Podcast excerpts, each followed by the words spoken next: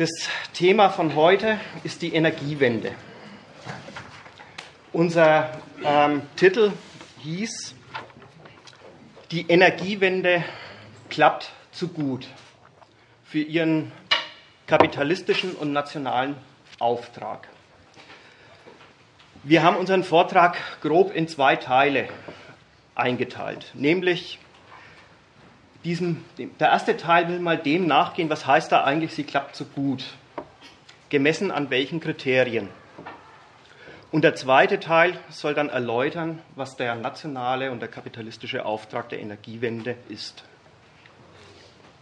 Die Energiewende galt als Sieg der ökologischen Vernunft, als eine gute Sache, der sich die Politik verschrieben hat.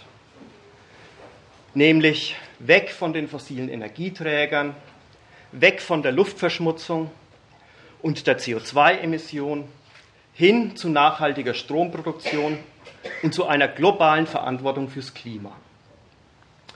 Und das Zweite, weg von der Atomenergie, deren Risiko und den schwer zu entsorgenden Abfällen der Atomenergie.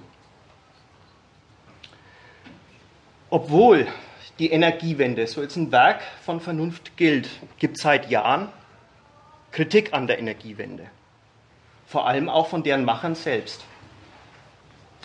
Die Politik ist immer zu unzufrieden. Und wenn man sich dann mal anschaut, was da so als Problem verhandelt wird, denkt man sich, man, ist, man hat ein Sammelsurium von Absurditäten vor sich. Das Umsteuern klappt zu gut. Ist, ein Problem ist, dass mehr grüner Strom produziert wird, als geplant ist. Die nötigen Transportleitungen fehlen. Atomkraftwerke werden früher abgeschaltet als geplant. Gleichzeitig drohen Versorger, hocheffiziente Gaskraftwerke stillzulegen oder gar nicht fertig zu bauen die als Überbrückung und als Reserve für die witterungsabhängige Sonnen- und Windenergie geplant waren. Der Strom aus Kohle, insbesondere Braunkohle, steigt wieder. Und damit der CO2-Ausstoß, wie letzthin die EU ähm, wieder berichtet hat über Deutschland. Und zuletzt der Strompreis, der steigt unentwegt für Normalverbraucher. Obwohl gerade durch die Erfolge der regenerativen Stromerzeugung der Strompreis an den Börsen immer billiger wird. All diese Sachen, die ich jetzt aufgezählt habe, wenn man mal von einem Stand, den Standpunkt einnimmt, naja, planen wir doch ähm, die Versorgung mit Energie möglichst nachhaltig, möglichst menschenschonend. Erscheinen solche Probleme als absurd? Und die Politik bekommt deswegen auch immer den Vorwurf, sie würde die Energiewende gar nicht richtig vorantreiben, lauter Fehler dabei machen, inkonsequent handeln. Ich möchte mal eine andere Lesart heute Abend vorstellen Nämlich, vielleicht ist es ja anders. Vielleicht verweisen all die Schwierigkeiten, wo man denkt, mein Gott, wie absurd ist denn das? Vielleicht verweisen die drauf, diese Schwierigkeiten, dass es noch um was anderes geht, als bloß um die Versorgung der Menschen hierzulande mit grünem Strom.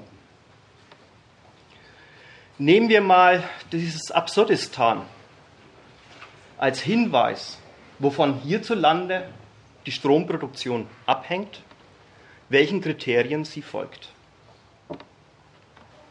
Vorbei sind die Zeiten, als noch bezweifelt wurde, dass eine Stromproduktion mit regenerativen Energieträgern überhaupt nicht geht. Inzwischen sind Solaranlagen und Windanlagen technisch so ausgereift, dass sie bei Weitem mehr Strom produzieren, als was man zu ihrer Herstellung an Energie aufwenden muss. Und auch für die Zeiten, in denen Wind oder Sonne nicht scheint, der Wind nicht bläst, gibt es technische Lösungen im regenerativen Bereich Biomasse, im konventionellen Bereich relativ schnell hochfahrbare Gaskraftwerke. Und auch an der Entwicklung von Energiespeichersystemen wird gearbeitet. All das ist hierzulande mehr oder weniger bloß eine Kostenfrage. Nur, was heißt schon bloß? Denn diese Kosten, die müssen sich für die Stromproduzenten und Netzbetreiber lohnen. Sonst passiert da nichts. Da reicht es eben nicht, dass grüner Strom produziert wird und dorthin gelangt, wo er gebraucht wird. Wenn das für die Betreiber keinen Gewinn bringt, dann bringt die ganze ökologische Vernunft nichts. Deswegen gibt es hierzulande viel erlesene Probleme als bloß die technischen. Da wird in den Ausbau von Übertragungsnetzen nicht investiert, weil die Investoren sich keine sichere Rendite versprechen. Da wird der Ausbau von zur Absicherung der grünen Stromproduktion nötigen Gaskraftwerke gedrosselt, weil der Strompreis und mit ihm der Gewinn der Betreiber fällt. Und gleichzeitig werden neue Braunkohlekraftwerke gebaut, weil die Strom rentabler produzieren. Alles Hinweise darauf, dass die Produktion von, äh, von Strom, sei es grün oder nicht, nur was taugt, wenn sie Material für die private Geschäftemacherei ist. Und weil die Produktion von grünem Strom in Bezug auf dieses Kriterium, rentable Produktion, erstmal nicht mithalten kann, ist die Energiewende von Anfang an ein politisches Projekt. Der Markt sorgt dafür nichts. Für ihn existiert schlichtweg sowas wie eine ökologische Vernunft, eine Rücksichtnahme auf die natürlichen Lebensgrundlagen nicht. Hierzulande, in unserer Wirtschaft, muss sich schon eine Regierung zum Aktivisten einer Umstellung der Stromproduktion machen. Wie tut sie das? Naja, sie sorgt dafür, dass grüne Stromproduktion für Investoren interessant ist. Sie gibt damit kund, dass es auch für sie nicht ausreicht, dass grüner Strom fließt, sondern dass damit zugleich Geld gemacht werden soll. Attraktiv für Investoren macht sie die grüne Stromproduktion, indem sie den privaten Absatz und Gewinn per Gesetz garantiert. Die notwendigen Belastungen trägt der Staat nicht selber, sondern wälzt sie auf die Verbraucher um. Die Regierung erfindet dazu eine Energieumlage, sodass die Verbraucher mit ihrem Geldbeutel für die Subventionierung der Gewinne der Produzenten von grünem Strom haften. Ja, und die privaten Investoren nehmen dieses Angebot von gesicherten Absatz und garantierten Gewinnen ja dankend an und fangen an, wie wild Solaranlagen zu bauen und, Landschaft, und die Landschaft mit Windrädern vollzustellen. Also eben mittels der regenerativen Stromerzeugung halt Geld zu machen. So entwickelt sich, je nach den Kalkulationen von privaten Investoren, ein ziemlicher Wildwuchs, eine ziemlich unkoordinierte Verteilung der neuen Kapazitäten bei Sonnenstrom, Binnenwindparks oder kleinen Biogasanlagen. Der von Privaten betriebene Umbau hat überhaupt kein Maß drin, wie viel Strom soll und kann ersetzt werden und wo soll er am besten und zweckmäßigsten für den gesellschaftlichen Verbrauch produziert werden. Einzig und allein daran nimmt das Hinstellen von regenerativen Stromanlagen Maß, wie man die staatlichen Subventionen äh, abgreifen kann. Ja, so funktioniert wirtschaftliche Steuerung in unserem Laden. Der Staat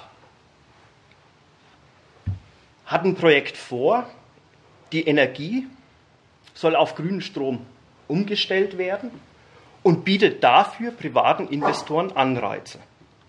Und die greifen dann zu. Ja, halt nach ihren Kalkulationen. Und deswegen kommt es zu dem scheinbar paradoxen Ergebnis, dass zu viel Strom produziert wird. Zu viel für den Verbrauch. Es gibt ein Überangebot an Strom. Zu viel für die Transportwege. Die Netze halten den zusätzlichen Input nicht aus. Windanlagen müssen abgeschalten werden. Und der Bau neuer Netze bleibt hinter dem Angebot zurück. Und zu viel gemessen an dem, was die Politik fördern wollte. Denn sie wollte ja nicht auf einen Schlag alle bisherigen Anlagen zur konventionellen Stromerzeugung unrentabel machen. Und zudem wachsen mit dem, dass der Strom aus regenerativen Quellen wächst, ja auch die Förderung und die Förderungskosten. Das Überangebot an Strom senkt die Börsenpreise auf immer neue Tiefststände und treibt die Ansprüche auf EEG-Förderung in immer neue Höhen. So gerät gerade der Erfolg der Produktion von sauberer, umweltschonendem Strom zur immer größeren Belastung für die Verbraucher. Dieser Belastung nimmt sich die Politik an. Für sie steht fest, Strom muss bezahlbar bleiben. Fragt sich nur für wen. Sie hat nämlich in ihrem Volk einen entscheidenden Unterschied entdeckt. Manche verbrauchen Strom nur für ihren individuellen Bedarf. Andere verbrauchen Strom bei ihrer Aufgabe, mittels Indienstnahme der gesellschaftlichen Arbeitskraft ihr Kapital zu vermehren. Und bei denen machen die Energiepreise ein Moment ihrer Kosten-Gewinn-Kalkulation aus, mit der sie mit anderen Firmen um den Absatz ihrer Waren konkurrieren.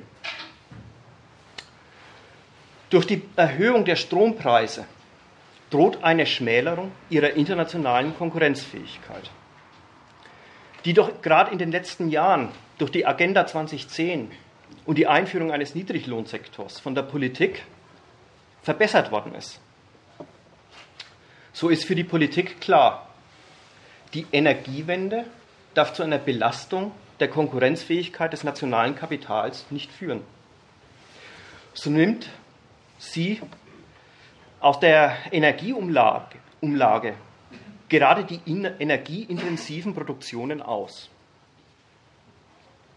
Was unter ökologischen Gesichtspunkten absurd erscheint, gerade die großen Stromverbraucher werden vom Beitrag zur Energiewende ausgenommen. Und ihnen quasi nicht der Sachzwang zugemutet, durch Erhöhung der Strompreise weniger Strom zu verbrauchen.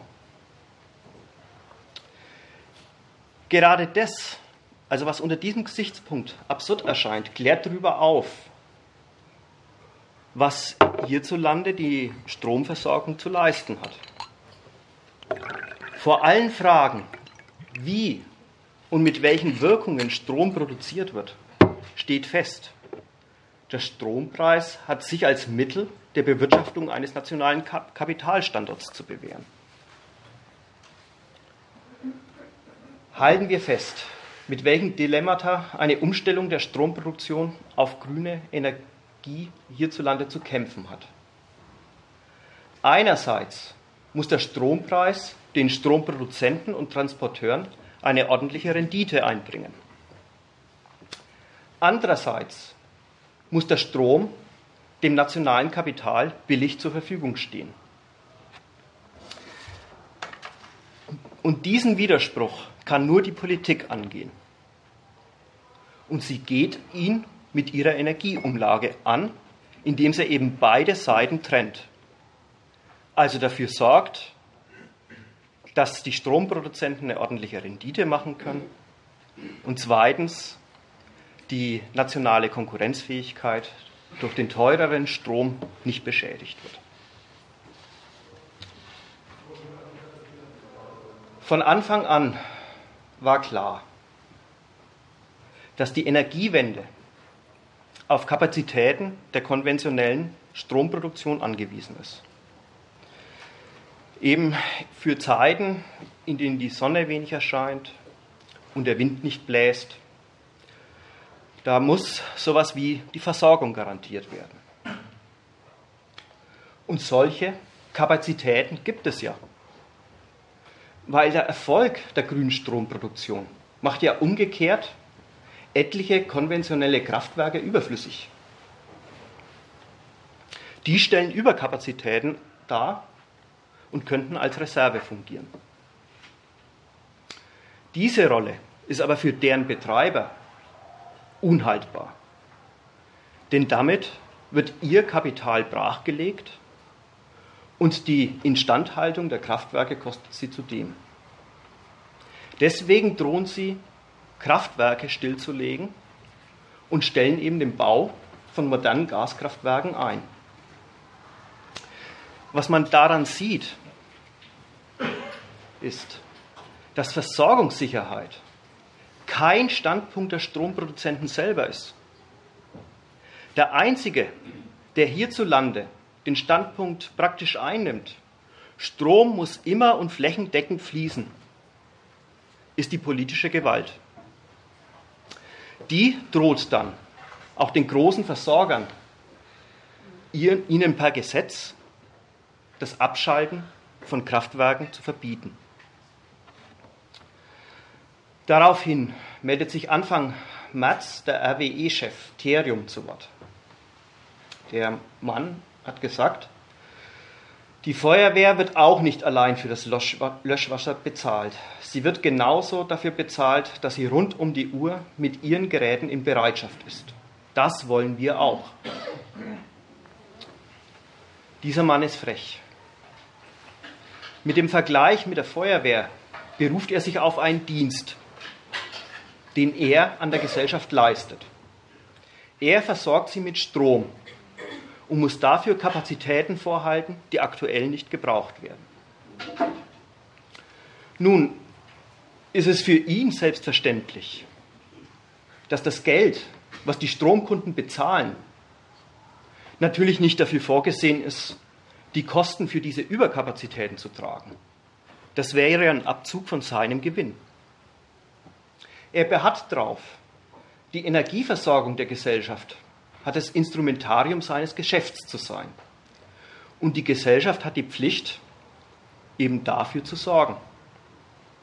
Wenn er mit einzelnen Kraftwerken, die zur Energieversorgung der Gesellschaft insgesamt notwendig sind, kein Geschäft machen kann, dann sind das nicht notwendigen Unkosten seines Geschäfts, sondern Kosten, die ihm die Gesellschaft extra zu erstatten hat und zu entlohnen hat.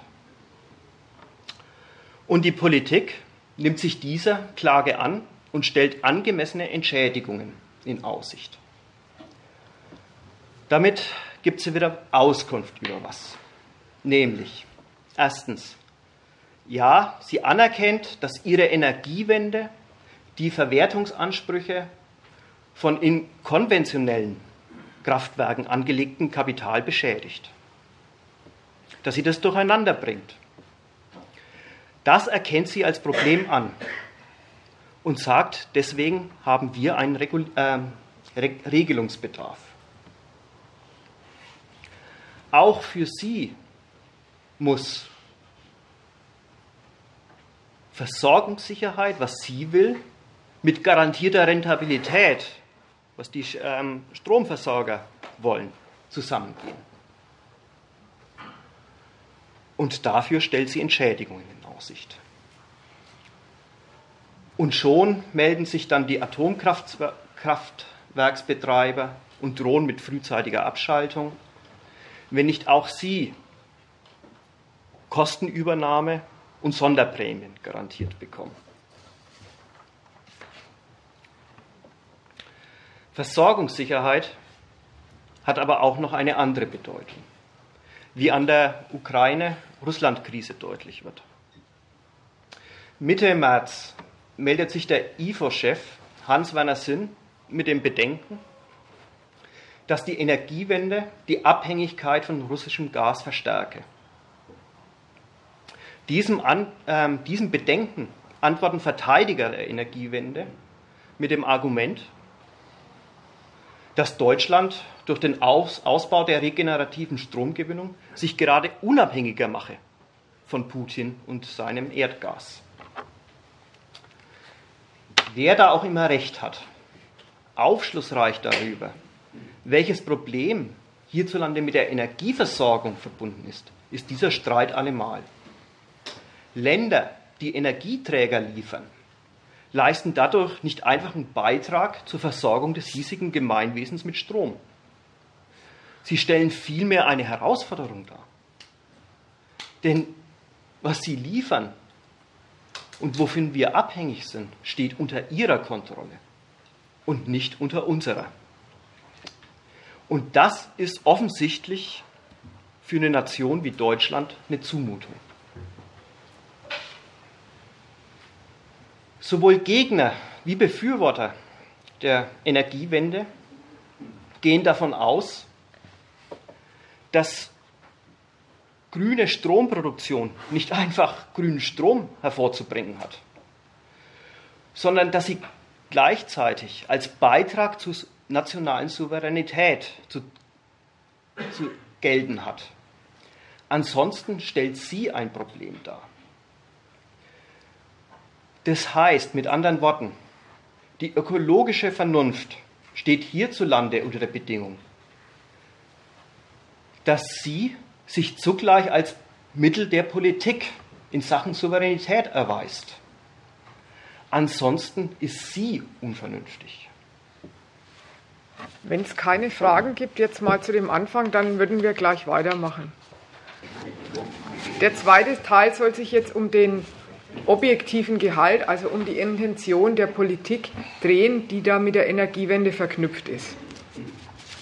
Es hat sich ja jetzt gezeigt, dass die landläufige Vorstellung, dass der Sinn der Energiewende darin bestehen würde, dass man weggeht von dieser schmutzigen, auf Kohlenstoff basierenden Energie, um stattdessen eine ökologische, eine saubere, eine grüne, für Mensch und Natur verträgliche Energie herzustellen, dass das so nicht stimmen kann. Wenn die wichtigste Voraussetzung für die Einführung der Energiewende darin besteht, nicht, dass man sich fragt, ob es technisch möglich ist, sondern wenn die Frage der Kosten die entscheidende Größe ist. Wenn sich alle Probleme, die sich bei der Einführung herausstellen, immer wieder darauf reduzieren, es ist eine Kostenfrage, und wenn dann zum Schluss auch die nationale Unabhängigkeit noch eine so hohe Priorität besitzt, dann ist eines klar. Die Idee, der grüne Strom, die Ökologie wäre das Entscheidende an der Energiewende. Das kann nicht sein. Die Vorstellung, die Ökologie wäre Zweck der Veranstaltung. Nein, das ist ganz genau umgedreht. Das Verhältnis von Energiewende und den Bedingungen, die immer vorkommen, die sie erfüllen muss, das ist 180 Grad anders. Nämlich genau so. Dann, wenn sichergestellt ist, dass die Energie wenig kostet und wenn sie ein Geschäft für den Produzenten ist und wenn sie auch noch verlässlich im Sinne von unabhängig vom Ausland verfügbar ist, dann darf sie ökologisch sein. Oder um dasselbe nochmal brutal auszudrücken, ja, wenn alle Ansprüche des kapitalistischen Geschäftslebens bedient sind, dann nimmt man gerne quasi als begleitenden Nutzeffekt mit, dass weniger Schäden an Mensch und Natur anfallen. Weil das nämlich einerseits die Zustimmung im Volk fördert und ja andererseits auch weniger Kosten für die Beseitigung von Schäden von schmutziger, von schmutziger Energie anfallen. Die gute Sicht auf Seite der Verbraucher, auf Seite der Konsumenten, die sich darüber freuen, dass ähm, die Regierung sich endlich nach 30 Jahren grüner Bewegung diesen Zielen angeschlossen hat oder sich diesen Zielen zumindest weitgehend nähert, das ist ein Trugschluss. Auf der Seite der Politik wird sich ja auch gern auf diese Optik berufen. Erneuerbare Energien sind gut, weil ökologisch. Auf dieser Seite ist die Behauptung eine reine Ideologie. Da geht es um eine Vertauschung von Zweck und Mittel.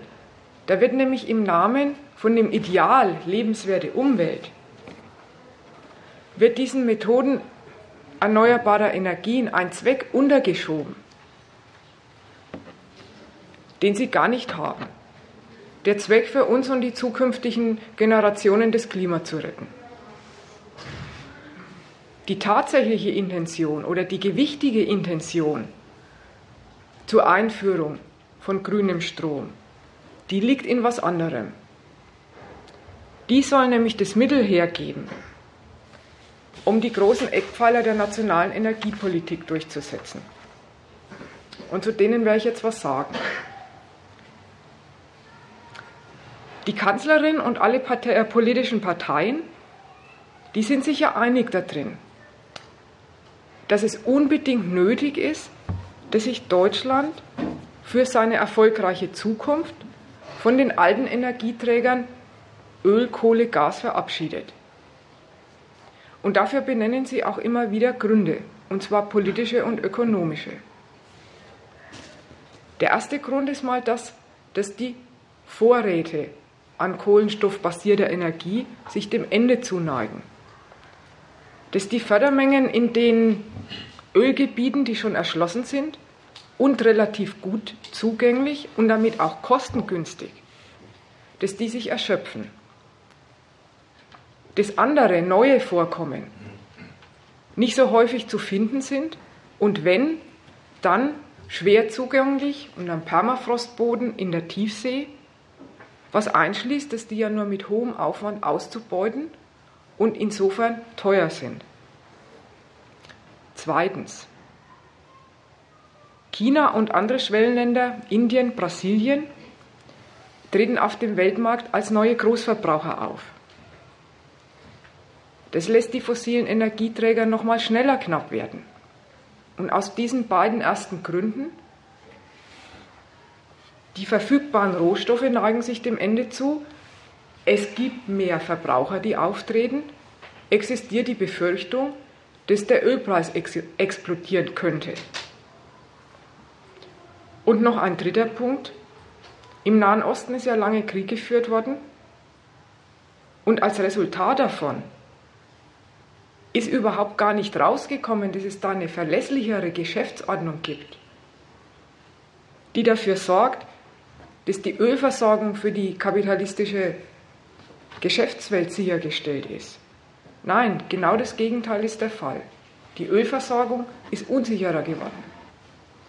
Und jetzt aktuell droht genau dasselbe beim Gas aus, Ukra beim Gas aus Russland wegen den Unruhen in der Ukraine. Und noch ein Punkt, die die, der die deutsche Politik bedenklich stimmt. Wenn man daran denkt, dass die Nachfrage oder die Zufuhr auf dem Weltmarkt auch darüber eingeschränkt wird, dass die USA Sanktionen verhängen. Sanktionen gegen den, gegen den Iran. Das zeigt Deutschland, dass man mit seinem Öl in totaler Abhängigkeit steht von den Kalkulationen, die die USA in Sachen Weltordnung anstellen.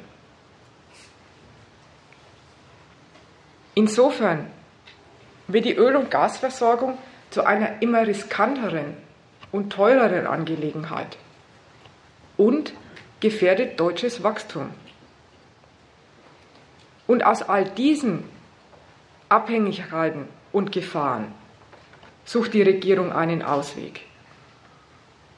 Das ist keine defensive Angelegenheit im Sinne von Schäden minimieren.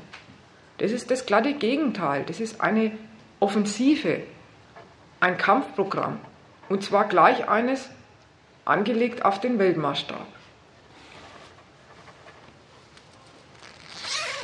Dazu ist der erste große Punkt Energie als Geschäft. In Teil 1 ist ja Energie schon mal vorgekommen unter dem Gesichtspunkt Geschäft, da im Sinne von Kosten. Dass es eben eine Bedingung der Energie ist, dass es eben eine Bedingung der Energiewende ist, dass der Strom billig sein muss, weil er Bestandteil von allen Kostpreisen ist und weil sich die Erzeugung für die Produzenten lohnen muss. Und da ist eines klar, das müssen die neuen Energieträger sowieso leisten, wenigstens. Das Ziel, billige und rentable Energie zu erzeugen, das ist aber nur die bescheidene Fassung vom Sinn und Zweck der Energiewende. Das Ziel ist da viel weitgehender. Es soll eine deutsche Energieversorgung geschaffen werden, die Deutschland von Rohstoffen unabhängig macht. Die fossilen Brennstoffe, Öl, Gas, Kohle, haben ja in der Entwicklung des Kapitalismus eine ziemlich bedeutende Rolle eingenommen. Das sind auf der einen Seite Staaten, die zufälligerweise auf Öl- und Gasvorkommen sitzen, zu riesigen Einnahmequellen gekommen und auf der anderen Seite sind die Staaten, die zwar eine in, breite industrielle Basis haben, aber angewiesen sind auf den Bezug von ausländischer Energie. Bei denen hat es zu manchen Engpässen geführt und zu kontinuierlichen Zahlungen an die Lieferländer. Für die Großen auf fremdes Öl und, für die großen, auf fremdes Öl und Gas angewiesenen Industrieländer wie Deutschland ist dieser Sachverhalt, dass sie den Lieferländern etwas zahlen müssen und dass die Lieferländer auch Vorstellungen haben, wie der Preis auszuschauen hat für ihr Öl, eine belastende Abhängigkeit.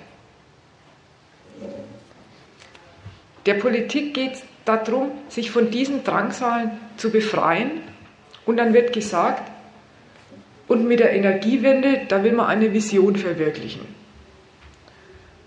Weg vom Öl zu einer Energie, deren zentraler Grundstoff eben nicht mehr ein Naturstoff ist, der unter einer fremden Souveränität steht, sondern man will eine neue Energieversorgung, die allein auf Technologie aufgebaut ist. Das heißt, eine Energieversorgung, die allein in deutscher Hand liegt weil sie sich nur auf die verfügbaren Potenzen der deutschen Weltwirtschaftsmacht stützt. Die bloß benötigt technisches Wissen über die Nutzung erneuerbarer Energien, die Fähigkeit, dass man dieses Wissen in praktische Anwendung umsetzt und zur Marktreife entwickelt und die nötige Kapital- und Kreditmacht, um die fälligen Investitionen zu tätigen. Und dazu sieht sich die deutsche Regierung in der Lage. Erwarten tut sie sich bedeutende wirtschaftliche Vorteile. Als erstes Mal, wenn Deutschland keine Energie mehr aus dem Ausland einführen müsste, dann würden alle Zahlungen ans Ausland wegfallen. Die Gelegenheit, dass sich Ölstaaten an Deutschland an Deutschland verdienen können, die wäre hinfällig. Das ist mal das Erste. Aber nur ein ganz negativer Punkt. Der zweite ist schon ein bisschen weitgehender. Die Kosten, die man für Energie ans Ausland weggezahlt hat, für die kann man sich nämlich was viel Besseres vorstellen. Nämlich, dass sie gleich ein Geschäftsmittel der deutschen Wirtschaft werden. Anstatt dass sie im Ausland in Reichtum mehren, sollen die Ausgaben für Energie für die heimische Unternehmerschaft verwendet werden. Die sollen dafür verwendet werden, dass man Windräder und Solarmodule made in Germany kauft. Also das, was früher die Scheichs bereichert hat, soll in Zukunft die Gewinne der deutschen Maschinenbauer fördern. Außerdem soll es äh, dazu führen, dass noch mehr deutsche Bevölkerung einer geschäftsdienlichen Benutzung zugeführt wird und dass darüber insgesamt das Steueraufkommen wächst. Und auch darüber gehen die Ziele der Politik noch hinaus. Es geht nicht bloß darum, eine deutsche Abhängigkeit vom Ausland zu reduzieren und mehr heimisches Geschäft für sich zu behalten. Dazu hat die Kanzlerin in der Regierungserklärung vom Januar 2014 gesagt, wenn uns die Energiewende gelingt, dann wird sie zu einem weiteren deutschen Exportschlager. Das ist ein anspruchsvolles Ziel. Und das ist auch eine absolut deutliche Ansage, worin die Vision der Energiepolitik besteht. Angepeilt ist nämlich eine Umkehrung der internationalen Zahlungsströme auf dem Energiemarkt. Nicht mehr mit deutschem Geld ausländische Brennstoffe bezahlen, sondern deutsche Energiemodule in die ganze Welt verkaufen und an der ganzen Welt damit verdienen. Das soll also das, was Deutschland als Exportweltmeister in x anderen Geschäftssphären schon hingebracht hat, auch auf dem Feld der Energie erreicht werden. Dass nämlich alle anderen Nationen für das Wachstum des deutschen Standortes eingespannt werden. Darum geht es, wenn die Kanzlerin die grüne Stromtechnologie zu einem globalen Verkaufsschlager machen will. Es ist also so, dass es für Deutschland als eine ärgerliche Last empfunden wird, für auswärtige Energie zu zahlen. Die will man loswerden. Und andersrum hat man genau diese Rolle für die anderen Staaten vorgesehen. Die sollen sich zukünftig dafür hergeben, dass in Deutschland die Wirtschaft wächst. Diese Form der Abhängigkeit, dass man für Energie zahlen muss, das wird in der Energiefrage für belastend gehalten. Und das ist eine ziemliche Härte. Das heißt nämlich schon, dass man Öl und Gas kaufen muss. Also dass der Verkäufer, Verkäufer hergeht und einen Preis für seine Ware verlangt, was doch sonst ein totales Grundprinzip von dieser Wirtschaftsweise ist. Dass der Lieferant, dem die Ware gehört, sie gegen Geld anbietet und sie dann demjenigen überlässt, der sie braucht und bezahlen will. Das, die, das betrachtet die deutsche Politik in der Energiefrage als eine Fessel, der man sich unbedingt entledigen will. Dass auch die Öl- und Gasstaaten verdienen wollen. Das hält die deutsche Politik für ein Risiko in der Hinsicht, dass Deutschland jederzeit frei und kostengünstig über den Rohstoff Energie verfügen will dass man schon den Kauf von Energie für eine beengende Angelegenheit hält, macht den Maßstab und Standpunkt der deutschen Politik kenntlich. Bei wichtigen und entscheidenden Wahlen, da möchte man gar nicht erst vom Käufer abhängig sein müssen. Das war jetzt aber erstmal bloß der erste Punkt dazu.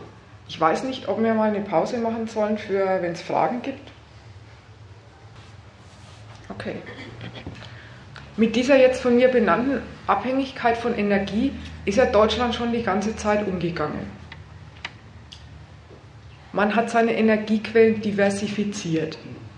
Das heißt, man hat sich Öl und Gas bei einer Vielzahl von Lieferanten aus allen Regionen der Welt beschafft. Und zwar von Ländern, die, wie dieser Name Ölstaat ja schon sagt, ohnehin alternativlos darauf festgelegt sind, dass sie ihre Bodenschätze an den Mann bringen müssen, weil sie ansonsten in puncto nationale Reichtumsproduktion gar nichts zu bieten haben, was man auf dem Weltmarkt verkaufen könnte.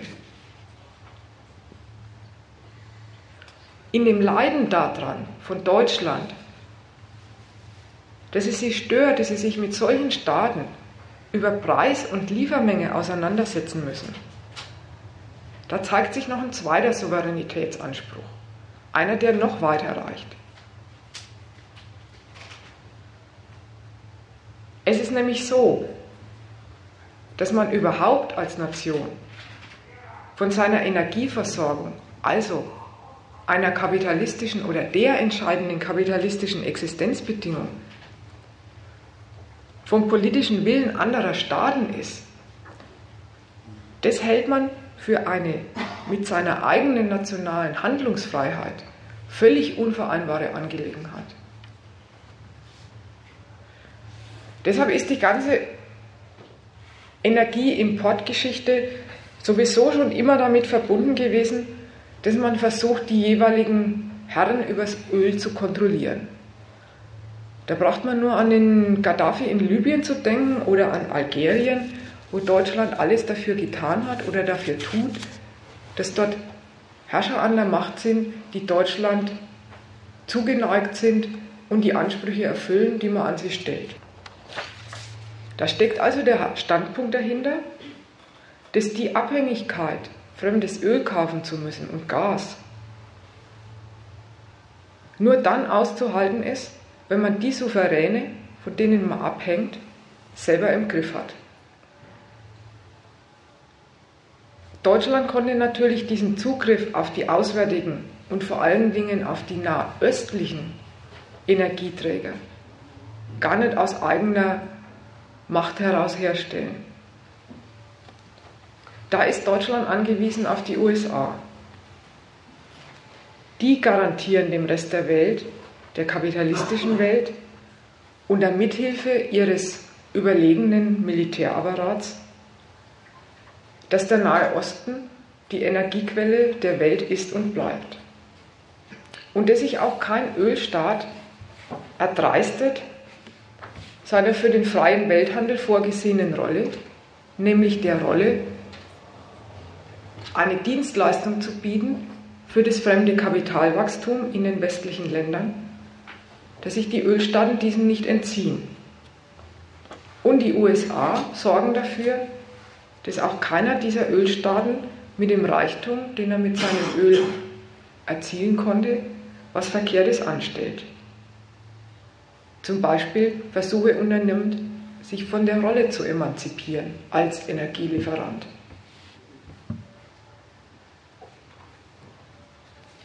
Darüber ist das Öl überhaupt erst zu, einem, zu einer frei verfügbaren Ware geworden. Nur darüber ist überhaupt für die Teilnehmer an der US-Weltordnung der Besitz und Erwerb von Öl allein davon abhängig gewesen, ob sie es bezahlen können, von nichts anderem. Diese Freiheit des Deutschland und die anderen Industrienationen, ohne eigene Waffen und ohne die Notwendigkeit, mit aktivem Einsatz in den entsprechenden Weltgegenden die Ölzufuhr zu sichern. Dass sie diese Dienstleistung von den Amerikanern bekommen haben. Das hat aber eine andere Seite auch noch. Nämlich, dass alle diese Nationen, Deutschland, auf eine Unterordnung unter die amerikanische Weltordnung angewiesen sind. Und dass sie sich darauf einlassen müssen, ihre Konkurrenz danach auszurichten, welche Regelungen die US-Amerikaner erlassen.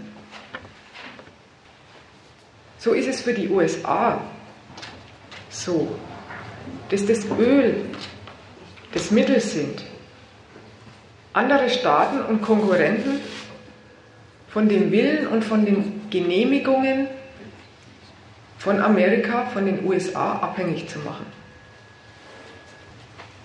Als gänzlich unerträglich für Deutschland und Europa wird jetzt noch eine zweite Abhängigkeit empfunden nämlich die in Richtung Osten. In puncto russisches Gas ist die Unannehmlichkeit, unter der die Deutschen besonders leiden, sie es damit mit einem Staat zu tun haben, der zu groß und zu mächtig ist, als dass er sich von den Deutschen in seine nationalen Berechnungen hineinreden lassen will. Das macht er nicht. Und wenn es so ist, dass ein Lieferant nicht kontrolliert werden kann von seinen Kunden, dann betrachten sich die Kunden in ihrer Verwiesenheit auf den industriellen Grundstoff Energie ganz schnell als erpressbar. Und das können sie überhaupt nicht haben. Deswegen will sich Deutschland aus diesen imperialistischen Fesseln emanzipieren. Mit der Energiewende trachtet man danach, sich die Fähigkeit zu verschaffen, dass man keine Rücksicht mehr nehmen muss auf den Willen anderer Staaten, dass man keine Konzessionen fürchten muss, wenn man etwas tut, was gegen die Machtinteressen der anderen Nationen gerichtet ist. Und diese Machtfrage, wer wem etwas sagen kann auf der Welt zwischen den Nationen, das soll diese neue Technik der Energieerzeugung entscheiden oder wenigstens voranbringen. Als erstes ist es nämlich so, dass die erneuerbaren Energien ja mal eine weitere Diversifizierung bedeuten. Also tut sich Deutschland schon mal in dieser Hinsicht wieder ein Stückchen neue Freiheit zulegen.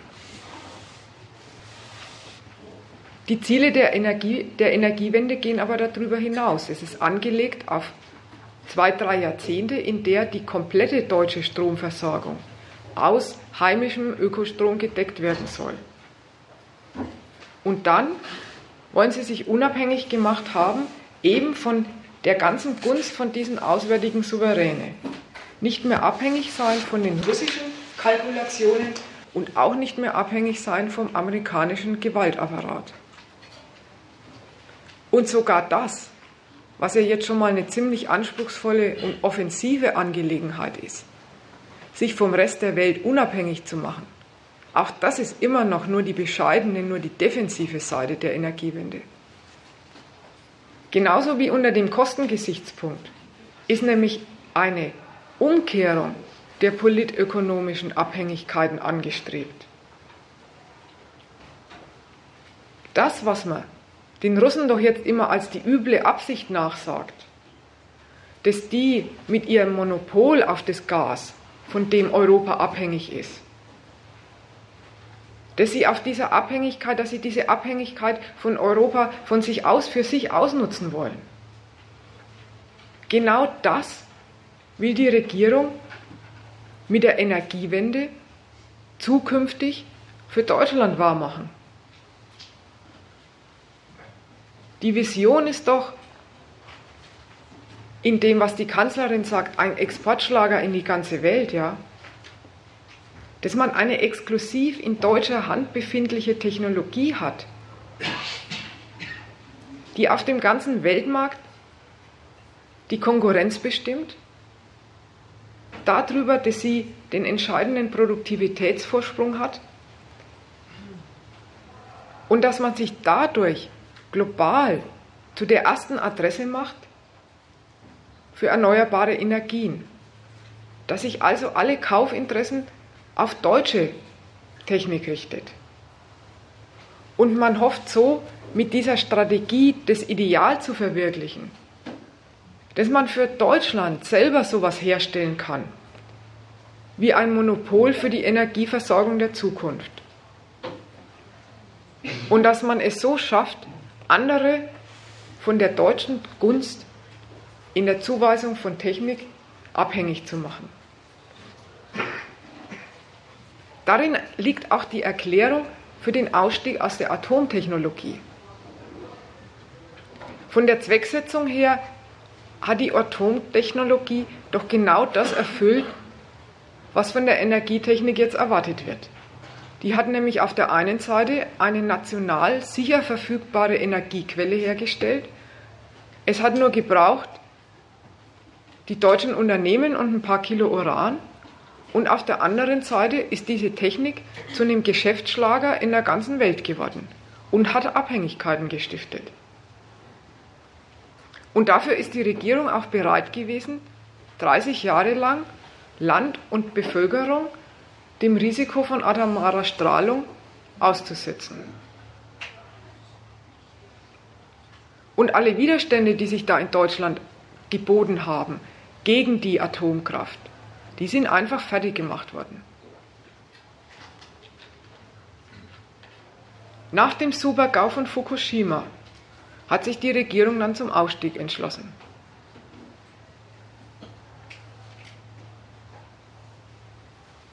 Und da hat sie das Erschrecken über diese Katastrophe, die eine ganze Nation so lang, langfristig schädigen kann, das hat sie benutzt. Sie hat es benutzt für eine Zwecksetzung, die ganze Nation endgültig auf eine Wende einzuschwören und festzulegen, die sowieso schon angepeilt war, nämlich die Hinwendung zu diesen erneuerbaren Energien. Denn zu diesem Zeitpunkt ist die deutsche Industrie in der Entwicklung und Anwendung schon so weit gewesen, dass das eine Alternative hergegeben hat zur Atomtechnik. Die Regierung hat dann mit der Festlegung und einem Fahrplan, nachdem der Atomausstieg da im Inland abzulaufen hat, hat sie sowas wie einen Hebel zum, Umstieg, zum Umstieg organisiert, weil nämlich die gesamte Wirtschaft darauf festgelegt worden ist. Und das hat Maß genommen an dem Ziel, Deutschland muss ein Weltmarktführer in Energiefragen werden. Dafür war es nötig, dass mal überhaupt die ganze Forschung gepusht wird, dass es Investitionen gibt, um aus dieser neuen, zwar verfügbaren Technologie, um aus dieser eine Massenproduktion machen zu können. Und die Investitionen für die Einführung mussten aufgebracht werden. Das sind also alles ziemliche Belastungen für einen Standort. Und da war die Regierung nicht bereit, das ins private Kalkül der Unternehmer zu legen, sich davon abhängig zu machen, ob die wirklich ein geschäftliches Interesse finden. Nein, die haben es umgedreht gemacht. Die haben es zeitlich fixiert und festgelegt und es damit in die Notwendigkeit gelegt, dass sich es die ganze Wirtschaft zum Anliegen macht und sich zum Anliegen macht, daraus ein neues Geschäftsfeld für Deutschland zu machen. Jetzt habe ich noch einen Zusatz in puncto Abhängigkeit. Der verdeutlicht aber eigentlich nur das, was gerade schon über die Rolle der Energie als imperialistisches Macht- und Erpressungsmittel gesagt worden ist.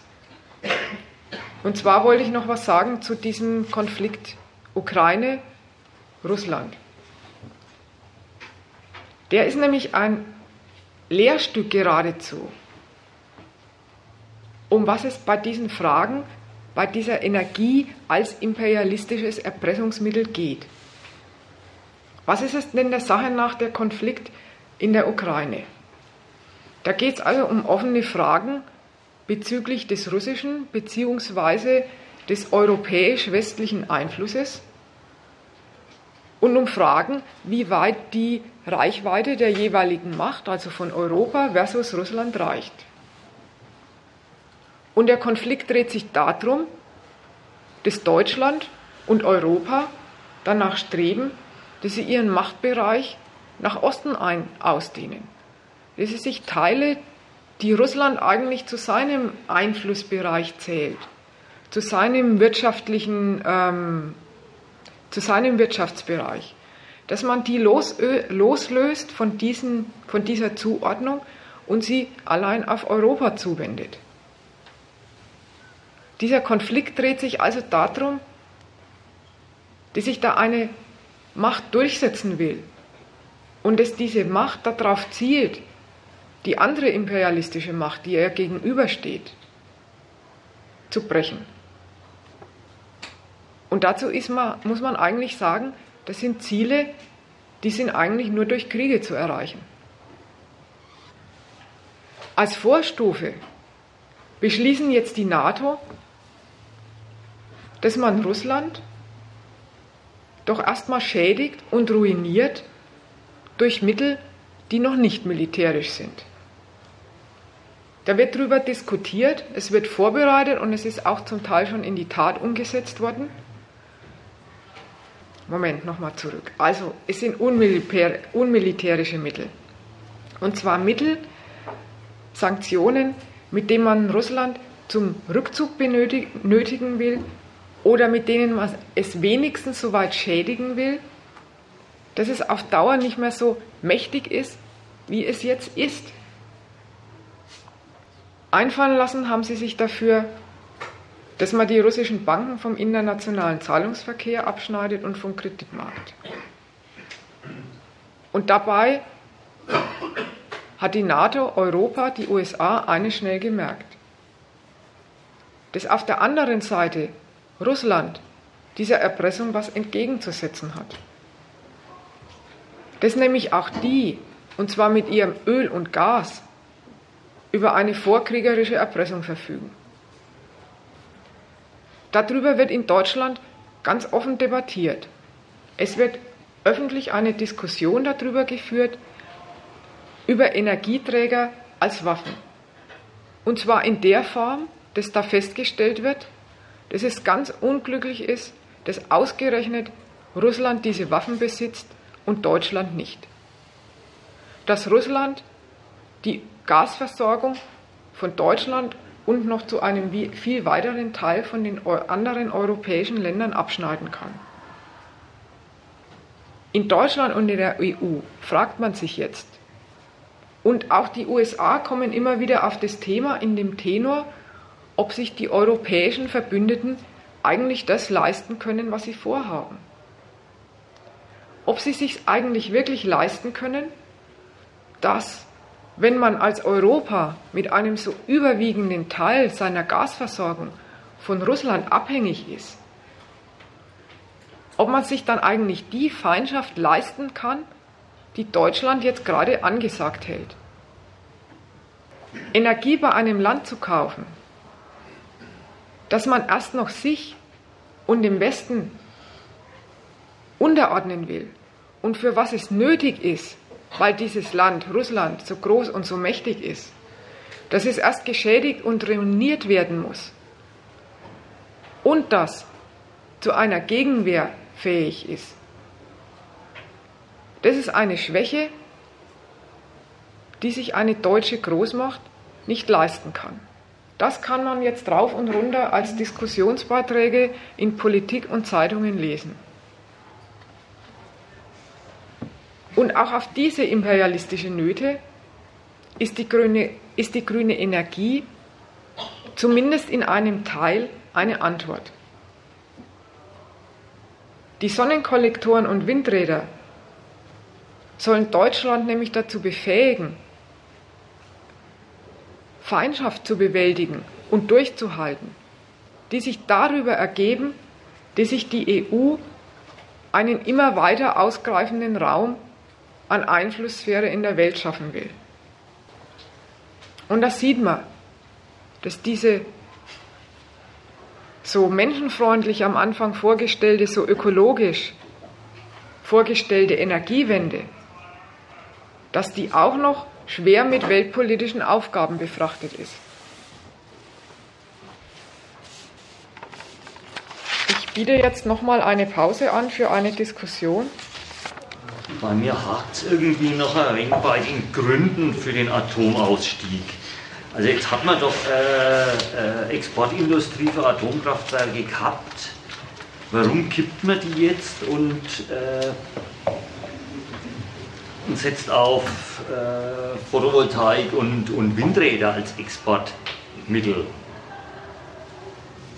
Man könnte ja beides machen,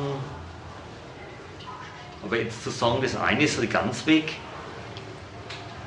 fehlt mir irgendwie ein der Grund. Das sollte eigentlich benannt werden mit dem Stichwort Hebel, habe ich vorhin gesagt, man könnte es auch anders sagen als Sachzwang. Als erstes mal noch zur Atomenergie die hat ja nach diesen zwei Seiten nationale Verfügbarkeit und Geschäftssphäre für auswärtiges Geschäft hat die ja einiges geleistet. Aber natürlich schon mit dem Risiko und den Folgenkosten der atomaren Strahlung, die bei dieser Energieproduktion einfach anfällt. Was ja eine kostenmäßige Belastung und eine Gefährdung des Standards ist. Also insofern ist diese Energietechnik auch nicht äh, sozusagen die Energietechnik gewesen, die die Nation rundum zufriedenstellt. Ja? Und jetzt zu der, was, was da gemeint ist, äh, man hätte doch auch beides machen können. Von dem Projekt her, worauf die neue Energie angelegt ist, also die Seite nicht einfach wegen der Schädigung der Atomkraft aufhören mit Atomkraft, sondern mit der neuen Energietechnik auch gleich einen Exportschlager kreieren. Dafür war es nötig, dass man das der Industrie und der Wirtschaft nicht überlässt, weil die hatten doch eigentlich in der Atomindustrie alles, was sie haben wollen. Die Atommeiler haben einmal dagestanden, die waren finanziert vom Staat, die waren abgeschrieben und haben endlos billige Energie geliefert. Die Folgekosten hatte der Staat in der Hand, die sind gar nicht den Unternehmen zugefallen. Und diese Frage, dass sich zum Beispiel die Energieerzeuger die Freiheit nehmen können, es in ihre eigene Kalkulation zu legen, wann sie aufhören mit, dem, mit der Atomenergie, das wollte die Regierung nicht. Die haben ihre Alternative gesehen und die Notwendigkeit, wenn diese Alternative wirklich zu einer Umkehrung von Abhängigkeiten führen soll, dann muss sie von vornherein auf den Weltmaßstab angelegt sein. Weil dann muss sie ja ein Geschäft nach außen werden und dafür muss man eine super effiziente Industrie hinstellen. Für eine super effiziente und rentable Industrie reicht es nicht, wenn man sagt, in Deutschland wird auch mal hier und da ein Windrad hingestellt und ein Solarmodul. Dafür braucht es eine Massenproduktion, dafür braucht es Effizienz, da braucht es Fortentwicklung. Das sind alles Kostenfragen, das muss sich irgendwann auch lohnen. Und die zweite, auch in puncto Abhängigkeit, anderen vorführen, andere auf die deutsche Energietechnik verweisen, dass die deutsche moderne Energietechnik, die grüne, die effizienteste ist. Auch dafür war es notwendig, dass man diesen Sachzwang installiert, um eben den Schub an Pro Produktivität als Sachzwang vorzuschreiben. Okay, wenn es weiter momentan keine Fragen gibt, dann mache ich noch mit meinem nächsten Punkt weiter. Ja. Das mit dem Sachzwang habe ich nicht kapiert. Was ist jetzt der Sachzwang? Also in dem letzten Satz hast du gesagt, es kam Sachzwang zweimal vor. Also es ist ein Sachzwang, das die Regierung festgelegt hat. Die Atommeiler werden abgeschaltet. Und zwar per Gesetz. Ja, vielleicht muss man da sagen, es ist ein politischer Zwang. Es ist ja. gar kein Sachzwang. Okay, aber es ist ein politischer Zwang, der sozusagen für die Wirtschaft äh, die Form eines Sachzwanges bedeutet. Nämlich die Seite, dass für die Energieproduzenten klar war, ihre produktive Weise billige Strom, billigen Strom herzustellen, ist ein Auslaufmodell. Sie müssen sich um andere Energiequellen kümmern, die Sie benutzen können, die Sie ähm, zur Verfügung stellen. Und genauso auf der Seite der Industrie natürlich ist es ja auch eine Seite von Umdenken, wenn man weiß, diese billige Stromversorgung auf diese Art und Weise ist ein Auslaufmodell und mit ihr ist es in zwölf Jahren zu Ende. Und die ganz alten Atommaler werden mal gleich abgeschaltet. Ja, und die, die Umkehrung eben auch, dass sich die Lieferanten von, äh, sagen wir, Windrädern darauf verlassen können, das gibt nächstens einen großen inländischen Markt, da kann man darauf hin Kapazitäten planen und so weiter. Das alles musste politisch gesetzt werden, weil von vornherein hat, das, hat die wirtschaftliche Rechnung der Energieversorgungsunternehmen. Ja, nicht, das ist keineswegs eindeutig für diese Windräder rausgegangen. Erstmal lohnt sich diese Technik ja weniger als die alte. Also genau. muss man schon, wenn man den Umstieg will und wenn man auch den, den äh, weltmäßigen Vorsprung als, als potenter Anbieter haben will, dann musste man schon den Zwang setzen, ihr müsst euch umstellen. Das war der Gedanke. Ich sehe diese Isolation, diese isolierte Betrachtung von Deutschland als, als eine Gefahr. Ähm, selbst wenn wir es jetzt schaffen würden, die erneuerbaren Energien als Exportschlager zu machen, dann haben wir aus ökologischer Perspektive ja immer noch das Problem, wenn man das nicht europaweit zum Beispiel sieht, dann sind ja die Atomkraftwerke immer nah an den Grenzen zu Deutschland jetzt gelegt und somit geht es dann nach hinten los. Also es ist zwar realistisch, ähm, dass wir jetzt diese, dass wir so, uns isoliert so sehen, aber wenn man so ganzheitlichere Lösungen finden würde, dann frage mich, wie die Alternativen aussehen würden. Ähm, ich weiß jetzt nicht, ob ich das ganz richtig verstanden habe. Ich, ich frage jetzt nochmal nach. Ja, ich habe verstanden, dass gesagt wird, also quasi muss man doch nach Alternativen suchen, weil der deutsche Weg der Energiewende, der Deutschland für eine ökologische Energie festlegt, der ist überhaupt nicht richtig durchführbar, weil ja die anderen Länder außenrum sich gar nicht anschließen und man zum Beispiel auch von deren atomarer Strahlung von den Atomkraftwerken in Frankreich betroffen wäre. Wolltest, sollte das so gemeint sein? Ja, die Unterstellung wäre da bei, dem, bei der Befürchtung, dass die Energiewende gemacht wurde, um und der Atomausstieg gemacht wurde, weil man die Risiken der Atomkraft nicht mehr haben wollte. Das war aber jetzt doch gerade in dem Vortrag kam noch raus, dass das 30 Jahre lang überhaupt kein Grund war, an sowas wie einen Atomausstieg überhaupt zu denken, sondern dass für die, den ganzen Umgang Deutschlands mit der Energie völlig andere Kriterien zählen, maßgeblich sind. Und ähm, nämlich ähm, möglichst ähm, souverän über die eigene Energieversorgung zu verfügen, dann der eigenen Ökonomie einen billigen Strom zu liefern und das sicherzustellen und am Ende, das war ja dann der Grund für die, für die ökologische Energiewende, damit auch noch ähm, also einen Weltmarktschlager zu etablieren und dann die politische Erpressung, der man sich so, wenn man ausländisches Öl zum Beispiel einkaufen muss, ausgeliefert sieht, umzudrehen, dass man die anderen von sich abhängig machen kann. Ja? Also das, die ganze, das sollte doch jetzt eigentlich irgendwie in dem Vortrag rausgekommen sein, dass die Idee, Risiko, dass die Atomkraft, die Nutzung der Atomkraft ist, wäre irgendwie ein Anlass oder ein Grund für, die, für den Ausstieg aus der Atomkraft. Das ist, ähm, kann man vergessen. Also das kann nicht sein. Das kann nicht die Realität sein. Oder anders ausgedrückt, ähm, du hast ja, du hast gemeint, die isolierte Betrachtungsweise wäre doch verkürzt ob man das nicht in einem weiteren Rahmen betrachten müsste. Ja, von einem Standpunkt quasi einer sicheren, nachhaltigen, menschenschonenden Versorgung mit Energie auf jeden Fall. Und ähm, das wollte die Vorrednerin ähm, deutlich machen, glaube ich. Aber der Vortrag sollte ja zeigen, na dieser Standpunkt, das ist doch gar nicht der gültige. Das ist doch nicht unsere Verkürzung. Also äh, wir ähm, greifen zu einer verkürzten Perspektive und müssten unseren Blick weiter richten, sondern wir wollten äh, erläutern, wofür Stromproduktion und die Mittel dazu alles Mittel sind, also welche äh, Interessen und Kalkulationen damit verfolgt, sind, verfolgt werden. Und da gibt es diesen gemeinsamen Standpunkt. Ach Gott, organisieren wir ähm, eine menschenfreundliche Energieversorgung.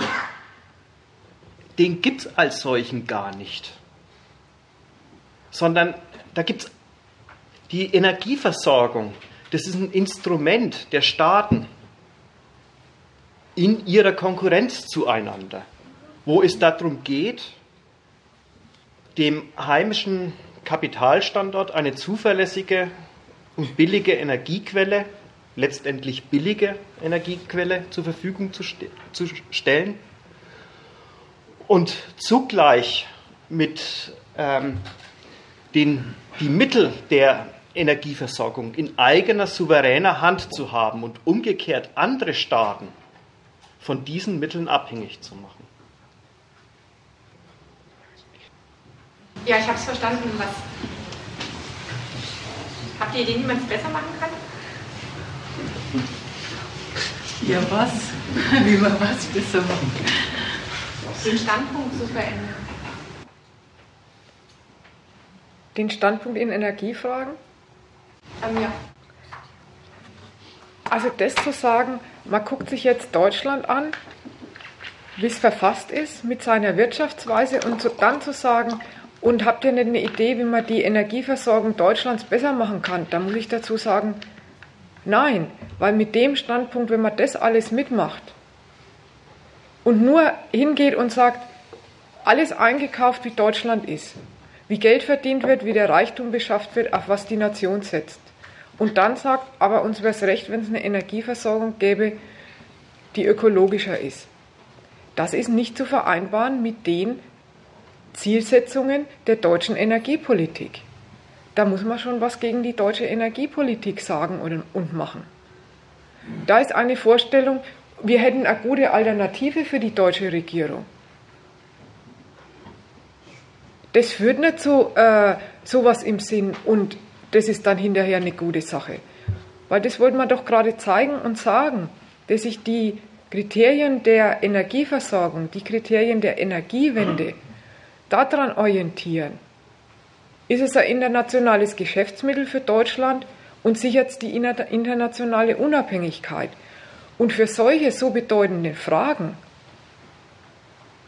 da kaufen die Staaten einiges ein, was den Leuten nicht gut tut. So war es bei der Atomtechnologie mit der radioaktiven Strahlung, mit der der Standort belastet wird. So ist es jetzt mit den alternativen Energien, wo der kleine Konsument, also der normale Stromverbraucher, einen großen Teil von den äh, Kosten zahlen muss. Und so kommt es dann auch noch zu, dem, äh, zu diesem Treppenwitz, ja, äh, das unter dem Gesichtspunkt nationale Energiepolitik Nationen wie Frankreich darauf setzen, äh, nach Fukushima, dass die Atomenergie, die CO2 unter dem Gesichtspunkt CO2, ja, die CO2 ab, äh, also im Sinne von CO2 abschaffen, eine gute Energieart wäre, weil sie ja CO2-neutral ist.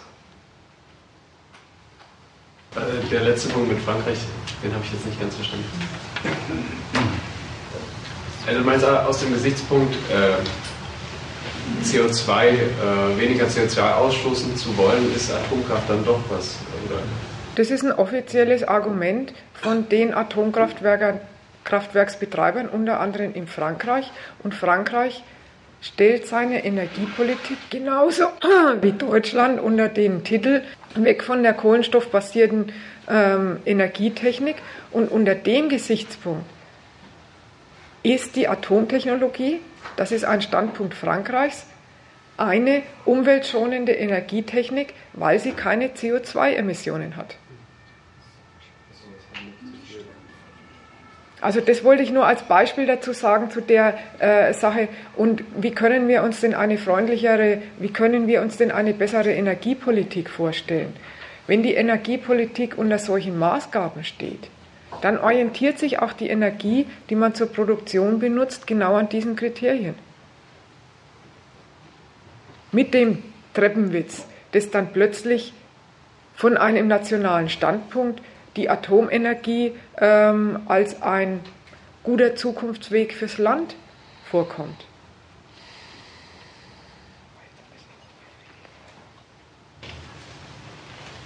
Ich sage mal zwei, mal zwei Sachen noch dazu.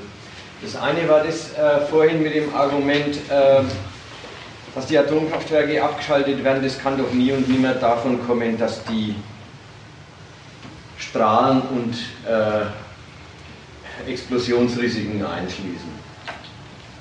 Ganz so kann man das nicht sagen. Man muss erstmal sagen, diese Atomkraftwerke waren 30 Jahre lang, ja, die Antwort auf diese Frage. Wie versorgt sich die Nation kostengünstig und autark mit der nötigen Energie? Und solange man nichts Besseres gehabt hat, haben die Argumente, die es dagegen immer schon gegeben hat, nichts gegolten. Da hat, das wusste man ja schon seit 30, 40 Jahren, seit, seitdem, um, um wie wissen Sie die ersten da? Brunsbüttel und äh, die Kämpfe waren. Ne? Das wusste man ja seit ewig, was da für Gefahren mit verbunden sind. Das ist ja kein, Geheimnis, kein Geheimnis gewesen. Nur, es gilt halt nichts. Wenn die Nation, wenn die deutsche, der deutsche Staat sagt, das ist die Energie, die uns erstens unabhängig macht, zweitens Wenn man die ganzen Entwicklungskosten und die Beseitigungskosten rausrechnet, eine saugünstige Energie ist, da muss man einiges rausrechnen, bis die günstig wird. Und drittens, das darf man nicht vergessen, bei der Atomenergie immer den Zugang zur Bombe immer zu einschließt. Ja, das Land muss es nicht gleich bauen wollen, aber die Fähigkeit haben, sie bauen zu können, wenn man sie bauen will. Und sowas ringt der Iran gerade ewig. Das gehört auch zu dieser Energietechnik dazu. So, die Einwände gab es immer und sie waren bekannt. Aber sie gelten nichts, wenn man nichts Besseres hat. Und jetzt haben wir, jetzt haben wir die ironische Situation, dass wir, äh, dass, dass die, äh, die Erfinder und die Techniker Energieerzeugungstechniken entwickelt haben, die eigentlich vor dem Gesichtspunkt der damaligen ökologischen Kritik der Atomkraftwerke super sind. Ja, sie strahlen nicht, sie explodieren nicht und wenn dann ganz harmlos. Das wäre eigentlich alles, ist, eigentlich alles bestens. Und jetzt kommen die Dinger zum Zug aber einzig, weil sie die Erfordernisse erfüllen, die die Atomkraftwerke erfüllt haben. Das ökologische Zeug hätte keine Chance, wenn es nicht erstens genauso, jedenfalls perspektivisch, genauso preisgünstig und zweitens eben dieses Moment, von was viel gesagt worden ist, nationale Unabhängigkeit garantieren. Nicht Erpressbarkeit, sondern Erpressungsfähigkeit garantieren. Wenn sie das nicht liefern würden, dann hätten die Dinger keine Chance.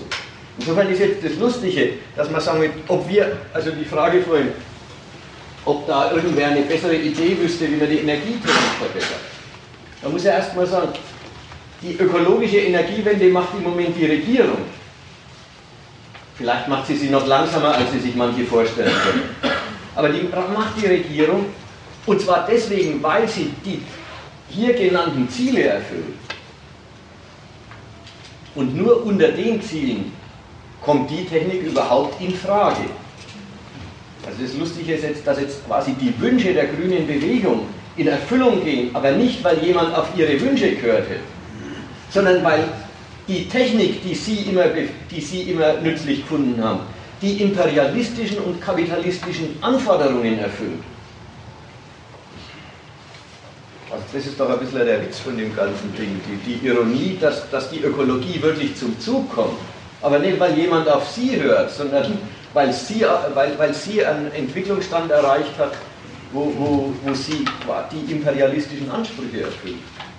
Das fand ich ja, wenn, wenn dann beide Energieformen diese Kriterien erfüllen, billig und national autark, dann ist auf der Grundlage die Explosion von so einem Atomreaktor wie in Fukushima dann wirklich ein Moment, das in der Kalkulation dann den Ausschlag gibt, aber wirklich dann ein Moment und nicht der Grund. Insofern war die Idee vorhin, das hat nichts damit zu tun, das ist eine das geht zu weit, ja.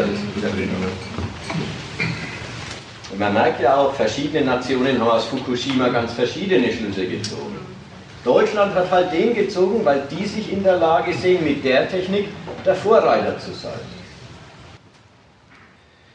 wenn es nichts weiter. Ich, ich, möchte noch einen Satz, einen Satz äh, anschließen, nämlich ähm, das Mädchen nochmal mit einzubeziehen.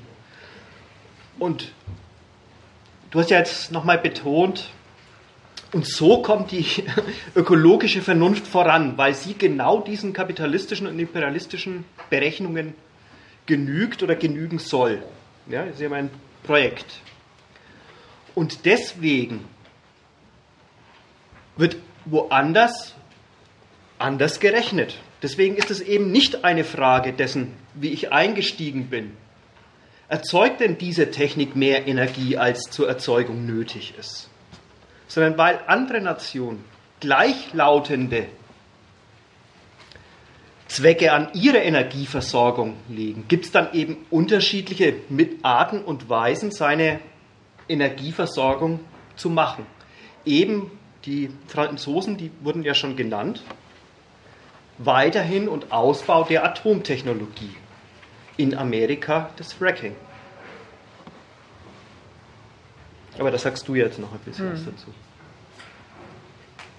Also ich will sagen, es ist genau derselbe Grund, warum aus dem hierzulande die Energiewende betrieben wird. Warum ähm, eben es noch tschechische Atommeiler gibt und äh, in Frankreich mehr Atommeiler hingestellt werden. Ja, das lässt sich vielleicht, der, der Einwand von vorhin lässt sich vielleicht auch noch so rum aufgreifen. Er war doch ein bisschen so gedacht, ja, was nützt denn die ganze deutsche Energiewende, ökologisch gesehen, wenn an den, Rändern, an den Rändern des Landes oder knapp jenseits der Grenzen lauter Atomkraftwerke stehen? Ja, das war so der, der Einwand. Dann, dann bringt es doch gar nichts. Ich wollte nicht einwenden. Ähm, Na, nee, aber ja, ja. Nachfrage. Ich sage, das kann man so rumdrehen, dass man sagt, ja, wenn es ökologisch gesehen, also vom Standpunkt der Sicherheit und der Naturfreundlichkeit und so weiter aus, ist der Einwand ja völlig richtig. Ja klar, die äh, Katenom oder wie das heißt, strahlt natürlich weiter, da können die Deutschen abschalten, so viel sie wollen.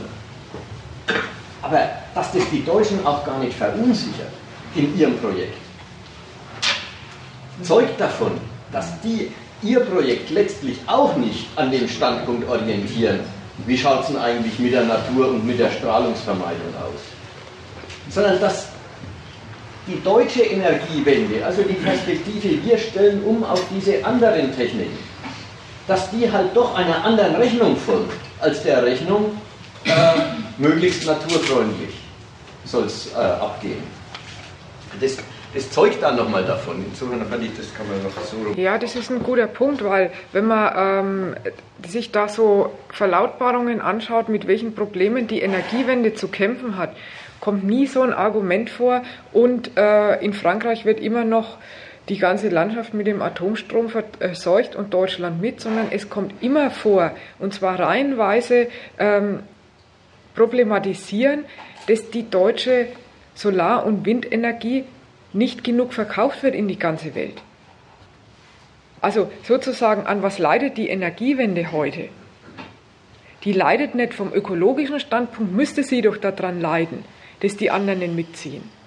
Das Argument gibt es schon auch. Ja, das gibt es schon auch, aber äh, das kommt irgendwo, irgendwo mal vor.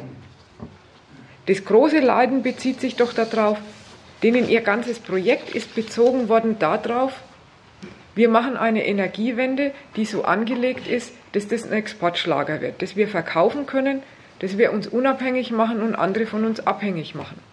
Da ist doch eine kleine Voraussetzung unterstellt, die heißt, und die anderen Nationen, die ja in gleichem Maße unter diesen Energieproblemen leiden wie Deutschland, knapper werden der Ölquellen, mehr Nachfrage, auch bei denen steht doch eine Umorientierung der Energieversorgung an. Und die Probleme, die sich der deutschen Politik jetzt stellen, sind noch diejenigen, dass sich der Rest der Welt nicht in dem Maße verlegt hat auf grüne Technik, so wie sich das Deutschland erhofft und geplant hat. Dass es da auf der einen Seite so ist, über Frankreich ist schon geredet worden, Frankreich setzt weiter auf die Atomenergie. In Polen zum Beispiel setzt man weiter auf die Kohle und auf Fracking. In Amerika, was ja ein riesiges Geschäftsfeld abgeben würde mit seinem großen Energiebedarf, da ist es so, dass man alles macht. Diese Woche haben Sie ja gesagt, Sie wollen in Zukunft mehr erneuerbare Energien machen.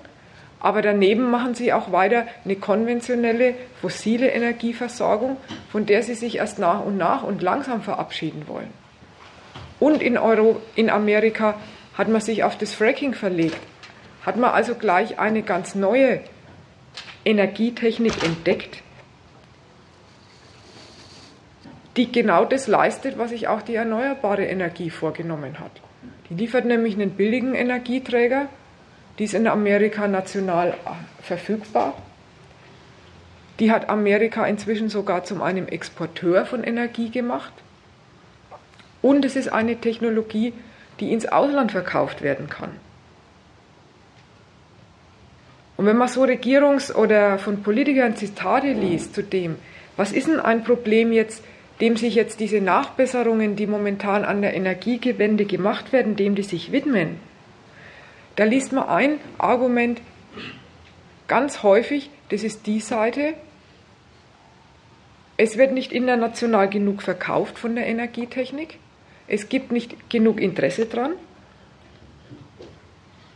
Und dann, dass die Nutzung von der europäischen Energietechnik, dass auch die nicht auf den Widerhalt trifft, wie man sich erhofft, dass es nämlich da mit China noch einen anderen Konkurrenten gibt, der auch Solaranlagen und Windkrafträder verkauft und Deutschland ein Geschäft wegnimmt.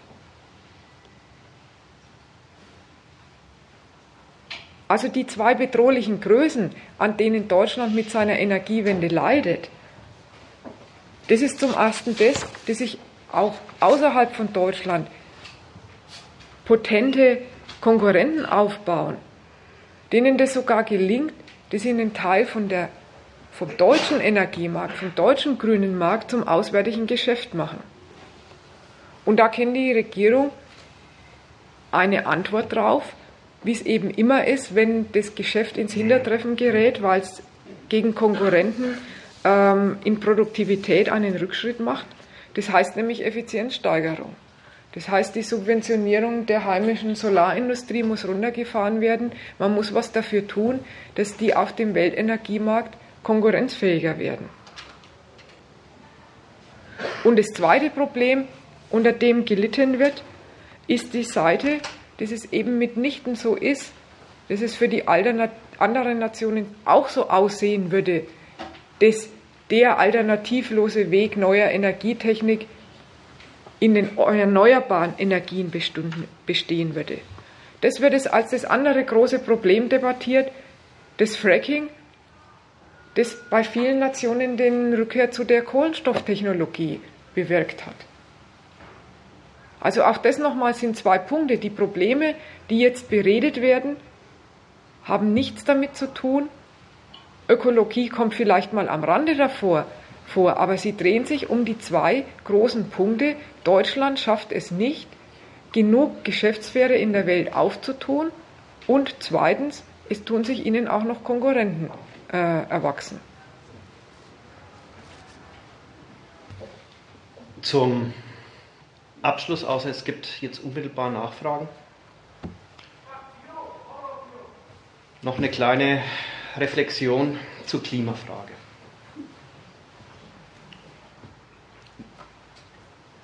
Jetzt oder später? Ich finde, beim letzten Schluss ist, der, ist äh, das Argument verloren gegangen. Das Argument äh, äh, müsste sein, diese ganze, dieser ganze Versuch der, Bundes, äh, der Bundesregierung oder der deutschen, des deutschen Staates, seine Energieversorgung umzustellen und damit sich eine neue Waffe zuzulegen. Waffe als, was, den, was die, den Preis für Energie im Inland betrifft und was das Verkaufen können ins Ausland und was das Abhängigmachen von anderen Nationen von deutscher Technik betrifft. Das alles ist ein Projekt, aber mit dem Projekt begibt man sich erstmal, das ist nicht fertig, damit ist nichts erledigt, man begibt sich erst einmal in einer Konkurrenz. Am Weltmarkt jetzt mehr als man macht eine Konkurrenz auf, ist es gar nicht so. Und jetzt kommt erst das Argument. Und damit stößt man auf alles Mögliche. Ja, auf was? Zum Beispiel auf die Scheiße, dass das Öl gar nicht teurer wird im Augenblick. Warum wird es nicht teurer? Ja, weil die Amerikaner mit ihrem Fracking eine neue Methode gefunden haben, Ölreserven aufzuschließen, die es bisher nicht gegeben hat. Dann kommt eine blöde Wirtschaftskrise dazwischen, dass, die dazu führt, dass viele Länder überhaupt ihren Energieverbrauch reduzieren. So, das ist jetzt, es ist jetzt das Unglück für, die deutsche, für den deutschen Umbruch, dass die befürchtete Ölverteuerung nicht eintritt. Weil wenn die eintreten hätte, dann wären diese deutschen Energietechniken ganz schnell konkurrenzfähig. Aber jetzt ist sie nicht eingetreten. Und das ist jetzt die wahre Not der Energiewende. Man hat ein Geschäft in, den Gang, auf, in Gang gebracht und man hat das Geschäft natürlich mit Vorschusssubventionen äh, in Gang gebracht, weil man bringt alle Geschäfte erst einmal, wenn sie nationale Großprojekte sind, mit Subventionen auf den Weg. Aber natürlich mit dem Ziel, dass man von den Subventionen wieder runterkommt und das Zeug sich selber trägt. Und jetzt trägt sich nicht, weil das scheiß Öl nicht teurer wird. So, jetzt ist das Unglück, jetzt muss die deutsche Energiewende mit einem zu niedrigen Ölpreis trotzdem weitergeführt werden. Und das ist eigentlich der Kern von all den Problemen mit der Energiewende. Alle Probleme heißen, und jetzt sind die Argumente da, wir verkaufen zu wenig und der Strom ist in Deutschland zu teuer. Ja, wenn er überall teurer wäre, dann wäre er in Deutschland nicht zu teuer. Und dann wären die deutschen Anlagen die Antwort für die Nöte anderer Staaten. Jetzt sind die deutschen Angebote Angebote und die anderen brauchen sie gar nicht. So, und jetzt hat man, das ist jetzt die neue Konkurrenzlage. Man muss das Projekt fortsetzen mit den Kosten fürs Land.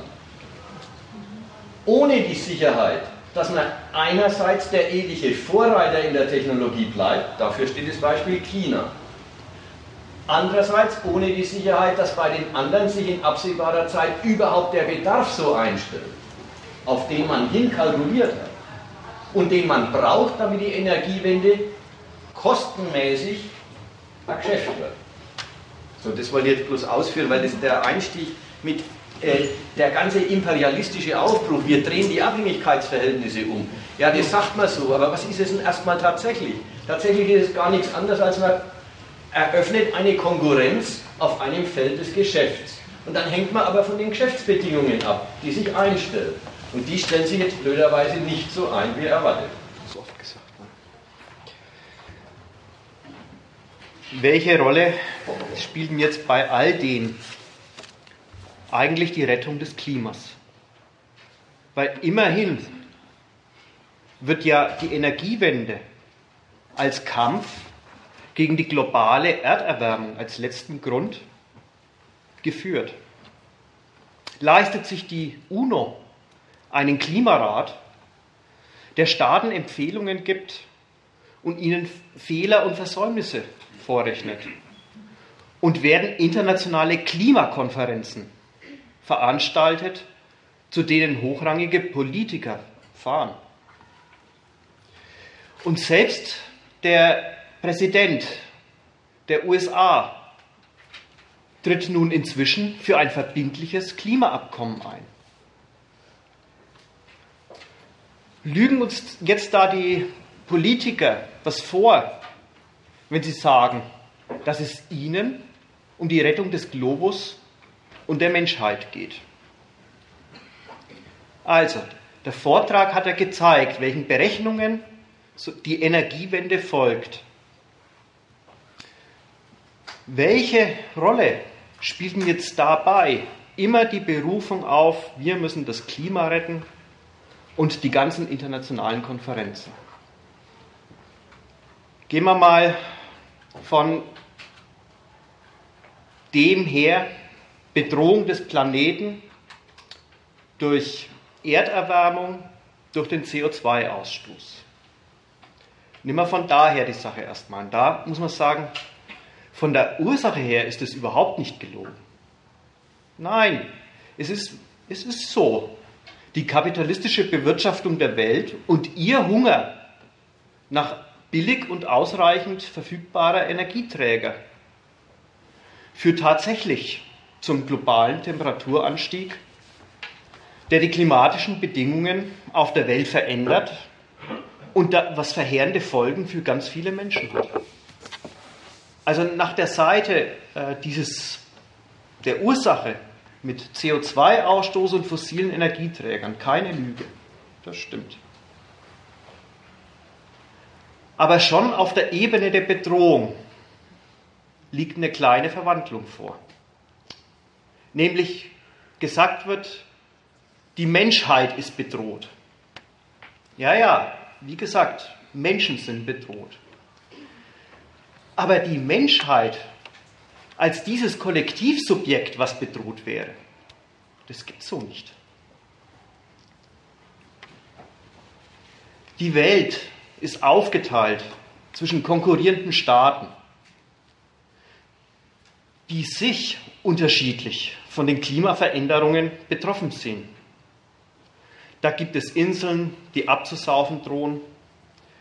Da gibt es Staaten in Afrika, die zur Wüste werden andere Staaten, wie zum Beispiel Russland, winkt die Erschließung von neuem Territorium in der Arktis. Das bereiten sie schon vor. und der freie Zugang zum Atlantik.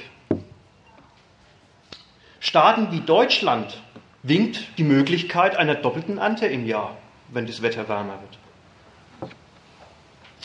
Es sind eben staatliche Berechnungen, auf die der Klimawandel trifft und für die er seine Bedeutung hat. Das zeigt sich auch in dem Umstand, dass lange Zeit die Mahnungen der Wissenschaftler, passt auf, die, das mit diesen fossilen Energieträgern und die Verbrennung davon, das führt zu einer Klimaerwärmung. Das ist lange Zeit ignoriert worden und sogar als verkehrt abgetan worden von den Politikern.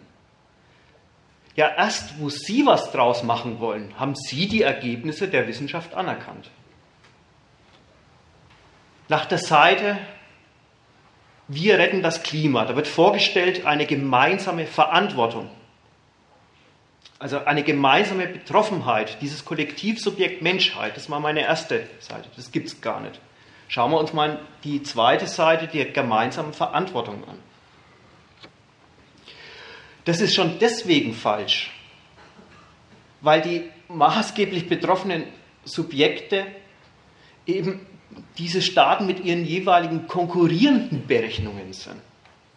Das ist kein Gemeinschaftswerk, sondern die folgen gegeneinander gerichteten Interessen was ja jetzt ähm, im, am Beispiel der Energiepolitik heute Abend äh, hoffentlich deutlich geworden ist.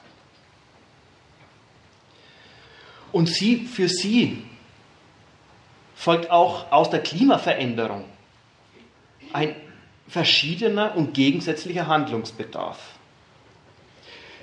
Nehmen wir die Sache, was bekannt ist, mit der zunehmenden Wasserknappheit, was die Erwärmung ähm, des weltweiten Klimas führen wird, vor allem wieder in Afrika. Was bedeutet das für die dortigen Staaten? Hunger, Elend und einen zunehmenden ähm, Kampf um die Ressource Wasser, die erstmal vor allem für eines vorgesehen ist. Ja, halt als Einnahmequelle für Cash Crops, dass man mittels Agrarwirtschaft an Devisen kommt. Und für die EU, was folgt daraus aus dem Problem der Wasserknappheit in Afrika?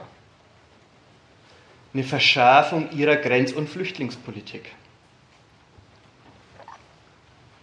Ja, die wissen, äh, dass das zu mehr Elend und zu mehr Flüchtlingen in Afrika führt. Deswegen eine bessere Wappnung gegen die Flüchtlingsströme und möglichst, ähm, dass sie gar nicht äh, über das Mittelmeer kommen. Und die andere Seite hatte ich schon kurz erwähnt, nämlich, dass das eine prinzipielle Heuchelei ist, wenn Staaten von einer gemeinsamen Verantwortung reden. Nein, sie versuchen sich gegenseitig zum Mittel ihrer politischen und ökonomischen Macht zu machen und konkurrieren genau darum. Was sollen also Klimagipfel?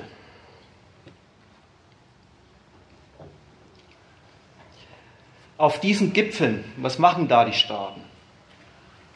Da versucht sich jeder Staat oder jeder Staat, der ambitionierte Energiepolitik betreibt, sich in die Energiepolitik der anderen Staaten einzumischen, die mitzubestimmen, um darüber den eigenen Nutzen, wie er seine Energie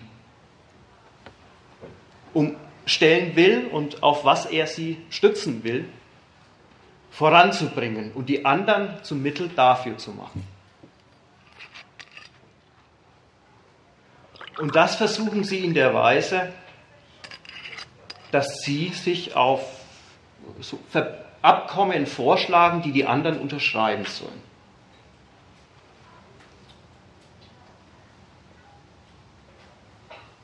So melden sie, genau indem sie mit solchen Abkommen hantieren, ihre Ansprüche, was sie voneinander wollen und wie sich andere sich zum Mittel machen sollen. Die Deutschen CO2-Reduzierung. Und da muss man darauf setzen, dass auf regenerativen Energien in solchen Abkommen gesetzt wird. Die Franzosen ringen darum, dass doch auch die Atomtechnologie als saubere, CO2-senkende äh, Technik anerkannt wird. Und die Japaner. Die Amerikaner werden demnächst kommen und sagen, ja bitte, Fracking, das ist doch, da findet doch viel weniger CO2-Reduktion statt, als mit dem hm?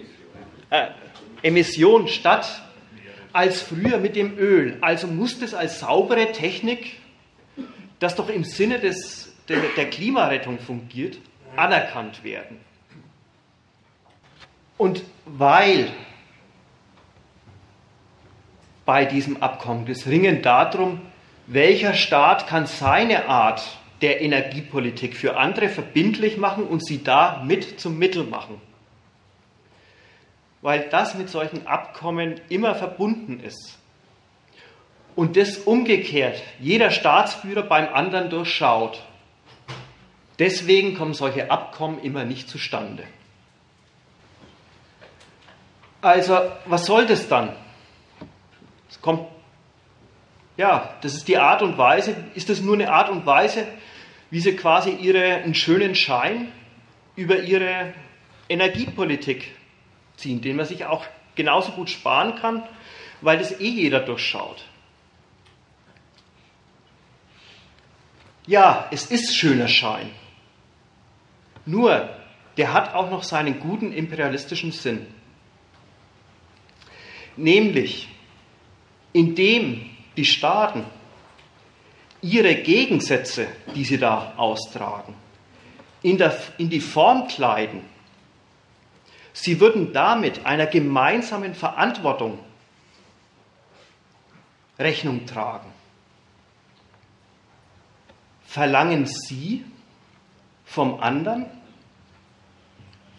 dass er die Umstellung seiner Energiepolitik, die immerhin, wir haben es, bei Deutschland wurde es gerade ähm, herausgestellt, ein Beitrag dazu sein soll, ganze Machtverhältnisse auf dem Globus ein Stück weit zu verändern, wegzukommen von Deutschland aus gesehen, von amerikanischer Vorherrschaft, zumindest in Sachen Energie. Dass diese Gegensätze nicht als Angriff auf die Souveränität der anderen Staaten verstanden werden. Das verlangen, das ist der Sinn dessen, dass Sie sagen, gebt zu, wir sind hier in einer gemeinsamen Verantwortung unterwegs. Und wenn die anderen sagen, ja, das sind wir, dann geben Sie zu erkennen, dass Sie das eben nicht als Angriff auf Ihre Souveränität nehmen.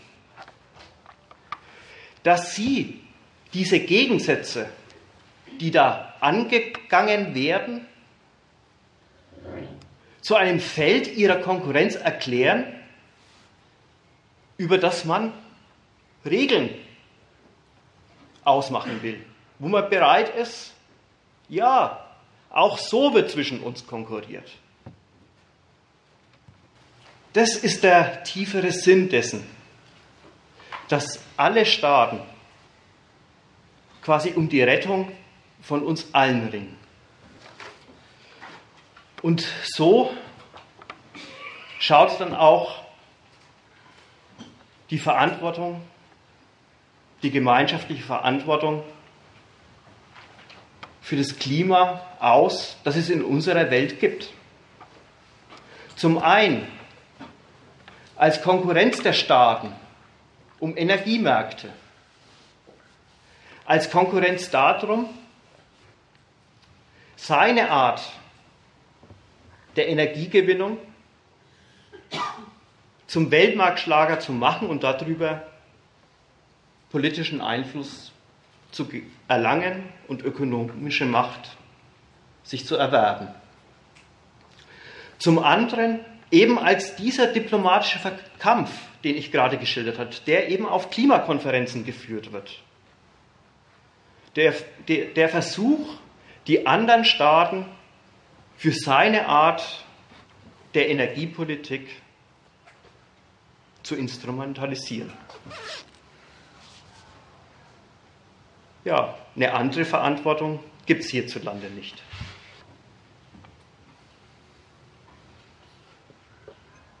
Bevor ich es vergesse, ja, ähm, das ist jetzt gleich.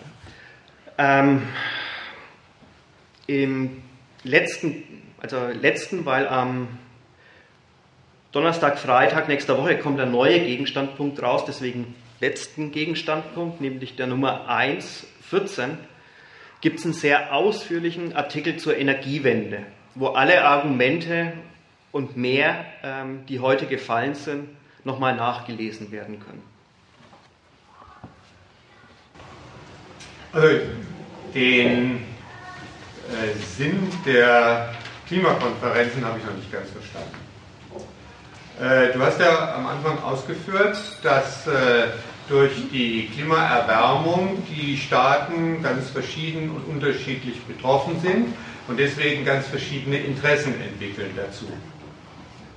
Jetzt äh, werden auf diesen Konferenzen diese Interessen vorgetragen, jeweils. Die Staaten stehen jeweils für ihre Interessen ein. Und äh, gut, die nennen das vielleicht immer noch mit dem Mäntelchen der Klimarettung.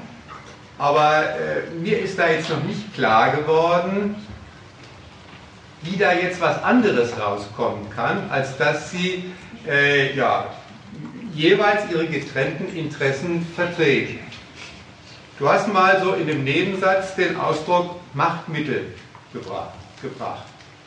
Heißt das, dass dann einfach bestimmte Staaten mächtiger sind als andere und dann praktisch ja mit, mit äh, Drohungen ihrer Macht andere Staaten dazu bringen, ja, von ihren Interessen mehr oder weniger abzusehen.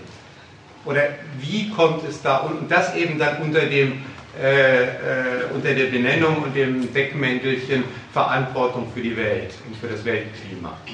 Oder wie kommt es sonst dazu, dass äh, irgendwelche Staaten von ihren Interessen absehen? Ist mir nicht klar geworden. Also mein Punkt war ja auch nicht dass Staaten von Interessen absehen, weil, ähm, wie gesagt, so für alle verbindliche Klimaabkommen sind ja auch nicht herausgekommen. Nur die eine Seite, die du sagst, die ist ja wahr. Quasi da finden Erpressungen statt. Ja, das ist bekannt. Das wird dann in der Öffentlichkeit manchmal auch als Gefeilsche ähm, denunziert dass Deutschland irgendwelchen anderen Staaten irgendwelche Angebote macht, dass sie den Klimaabkommen unterschreiben, damit zumindest, was weiß ich, mehr als die Hälfte der ähm, in der UNO versammelten Staaten ein Klimaabkommen unterschreiben.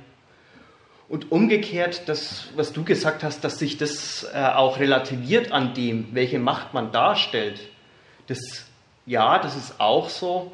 Das zeigt sich ja an, dass Amerika bisher sich allen äh, Klimaabkommen verweigert hat und China auch. Ja? Also dazu erstmal kein Nein, nur mein Punkt war ein anderer. Also auf der einen Seite findet eben da ein Gefeilsche darum, andere Staaten für seine Art der Energiepolitik zu instrumentalisieren und es reicht halt so weit, wie die eigene Macht reicht. Das war jetzt deine Ergänzung dazu. Ja?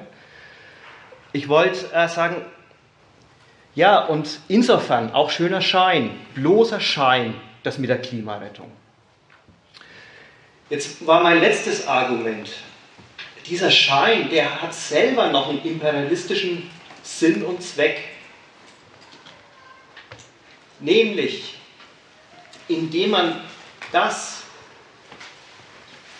sein Interesse das man von anderen anerkannt will, in einen höheren Titel verwandelt. Und die sich dem anschließen, diesem höheren Titel. Das ist gerade der Punkt, wieso, wie diese Art von Gegensätzen zu einer Sache erklärt werden zwischen Staaten, die nicht gegen, also nicht zwischen ihnen stehen sollen, sondern was ein Feld, was sie als Feld ihrer Konkurrenz anerkennen. Wie fehlt jetzt dazu der Bezug, wenn das doch alle, die da auf solchen Klimakonferenzen rumsitzen, als Heuchelei wissen umeinander, wie kann es dann wie kann es dann funktionieren, dass man darüber, über diesen höheren Titel, die Anerkennung der eigenen Interessen erwirkt? Verstehe ich nicht. Nicht erwirken. Nicht erwirken. Man erhebt den Anspruch drauf, aber das, ähm, wenn jeder darum weiß. Ja, nur weil, wenn man so will, weil jeder diese Heuchelei mitmacht, ja, damit ist es ein anerkanntes Feld ihrer Konkurrenz und nicht quasi, na für das haben wir überhaupt nichts übrig, was willst du da überhaupt ähm, von mir? Das kommt ja überhaupt nicht in Frage, dass das ein Gegenstand ähm, von internationalen Verhandlungen zwischen Staaten ist. Du meinst, es ist ganz unabhängig von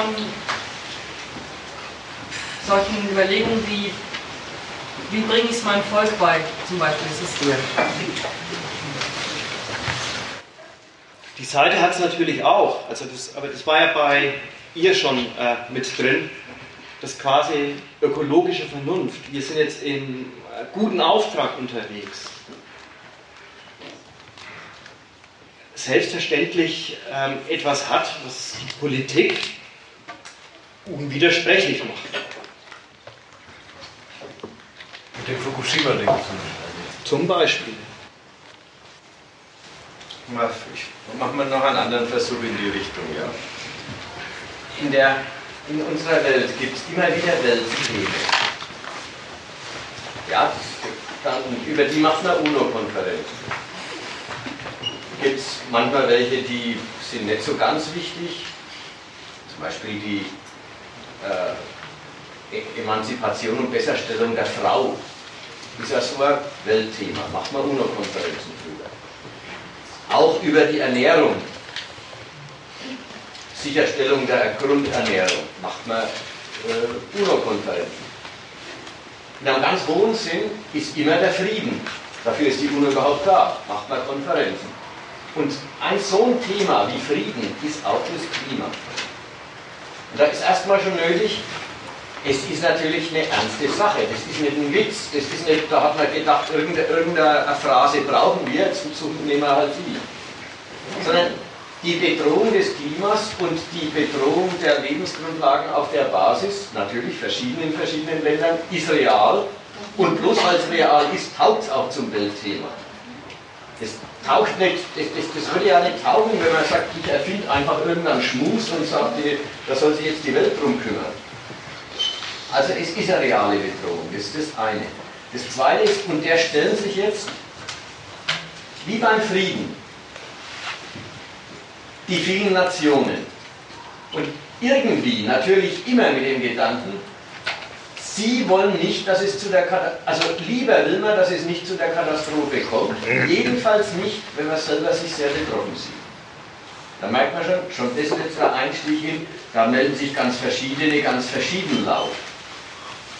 Die UNO-Klimakonferenzen hatten zum Teil, das tun sie immer diesen von, äh, wie heißen diese Inseln da im Pazifik? Äh, Palau heißt die Hauptstadt oder so. Palau. Wie? Palau. Palau, ist egal. Wird irgendein Staatschef her, äh, der darf immer das größte Wort halten, weil die Insel säuft ab. Also der hat nun wirklich ein echtes Interesse daran, dass der Klimawandel gestoppt wird.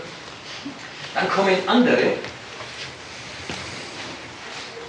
Und dann ist schon die Frage, ist es überhaupt der Thema, der Streit? Also sehr lange hat die amerikanische Regierung gesagt, den vom Menschen, Menschen gemachten Klimawandel sehen sie nicht.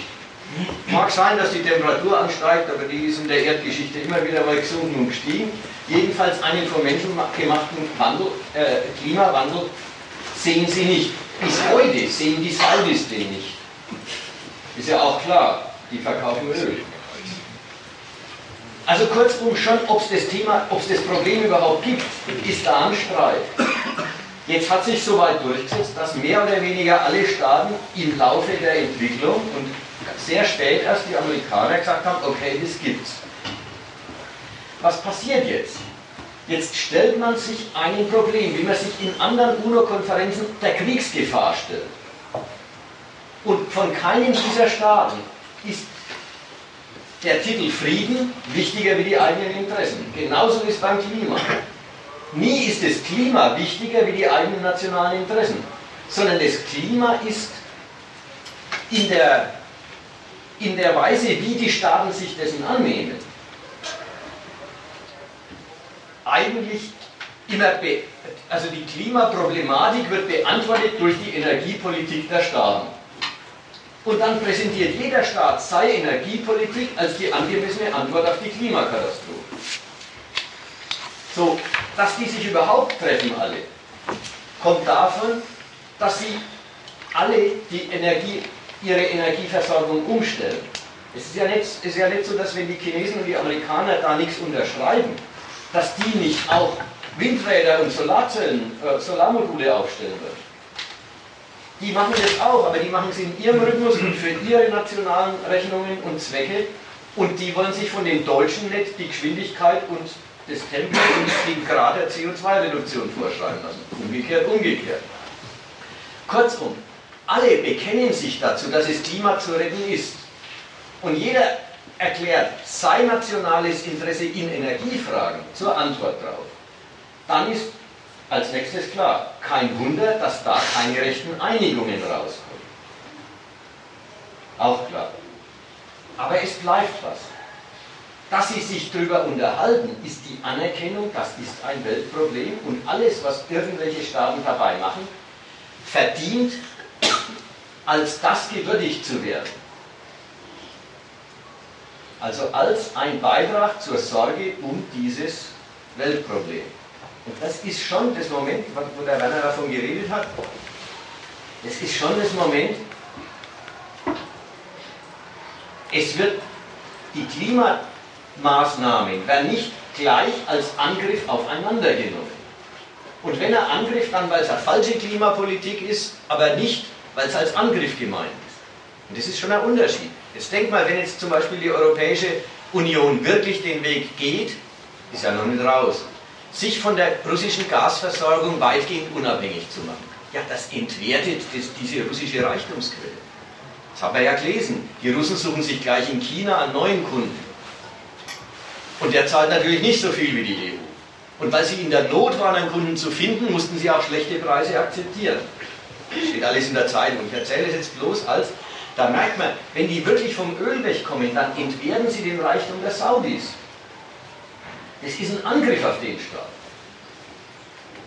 So, jetzt, jetzt sich auf Klimakonferenzen zu treffen und zu sagen, ja, wir müssen aber alle Alternativen zu der bisherigen Energieversorgung finden ist die Weise, wie man diese Angriffe als, das ist kein Verstoß gegen die Weltordnung. Wenn aber die Krim annektiert wird, ist es ein Verstoß gegen die Weltordnung. Diese, diese Scheidung, das leistet die Klimakonferenz auch dann, wenn sie zu sonst nichts führt. Und es ist nicht behauptet, dass die nächste Klimakonferenz sicher zu nichts führt. Denn irgendeinen Minimalkonsens finden Sie ja vielleicht auch dann, wenn, ja, wenn Sie sich wieder treffen und dann ja, und wenn es allen in den Kram passt, bis 2070 äh, 20 Prozent äh, weniger CO2 zu verbrauchen oder zu emittieren. Wenn es allen in den Kram passt, dann kann man sich auch darauf verständigen. Das ist ja nicht einmal ausgemacht. Bloß, bisher haben wir vor uns, aus Klimakonferenzen kommt nichts raus, aber sie finden trotzdem immer wieder neu statt. Und dieses Rätsel, wieso, wieso stellen sich Staaten so fruchtlosen Unternehmungen? Wieso sparen sie denn das Geld? Diese Frage sollte immer ein bisschen äh, aufgegriffen und besprochen werden. Einerseits hat das Klima den Charakter von, es ist die Rechtfertigung für die, die höhere Rechtfertigung für jede nationale Energiepolitik. Andererseits ist es ja schon der Übergang zu, die nationale Energiepolitik soll andere verpflichten. So, wie gut und wie schlecht es geht, das sieht man in den Konferenzen. Aber deswegen sind sie nicht gleich nichts. Das ist jetzt, und sie sind auch nicht gleich Augenwischerei oder gleich äh, Feigenblatt und so. Das, das, sind alles, da erwischt man nicht, was da passiert. Das war jetzt ein bisschen die Schwierigkeit. Das ist eine Schwierigkeit, weil ja nichts rauskommt. Auch wenn wir das Problem, warum tun sie es, wenn sie nichts rauskommt. Und wenn niemand mehr was will, dann hören wir auf. Nein, dann sage ich noch einen letzten Satz. es, war, es war ganz früh in dem Vortrag der Satz gefallen, es wäre ein grüner Trugschluss, dass sich die Politik grünen Forderungen angenähert hat. Ja, ist schon zu verstehen, es war schon klar, wie es gemeint ist. Äh, die grüne Forderung sollte heißen, Umwelt- und menschenschonende Energieversorgung. Und jetzt soll der Vortrag zeigen, äh, das ist nicht der Zweck der Energiewende.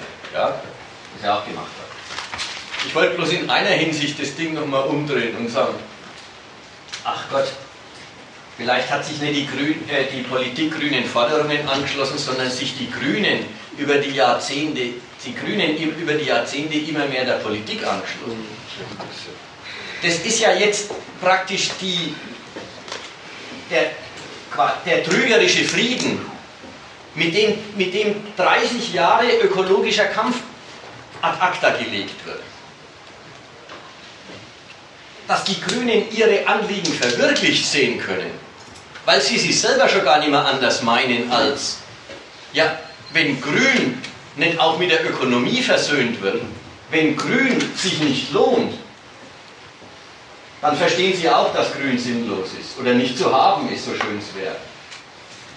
Es ist, die sind so realistisch geworden, dass ihnen jetzt praktisch das Glück, dass ökologische Technologie kapitalistische und imperialistische Anforderungen erfüllt, wie gestern die Atomkraft, dass ihnen das Glück wie die Erfüllung ihrer Wünsche vorkommt. Aber tatsächlich sind ihre Wünsche inzwischen so realistisch, dass sie auch nicht mehr meinen, ökologische Energieversorgung und wenn es teuer ist, ist halt teuer. Das meinen sie selber nicht mehr. Also wie gesagt, denen, denen passiert ein Glück.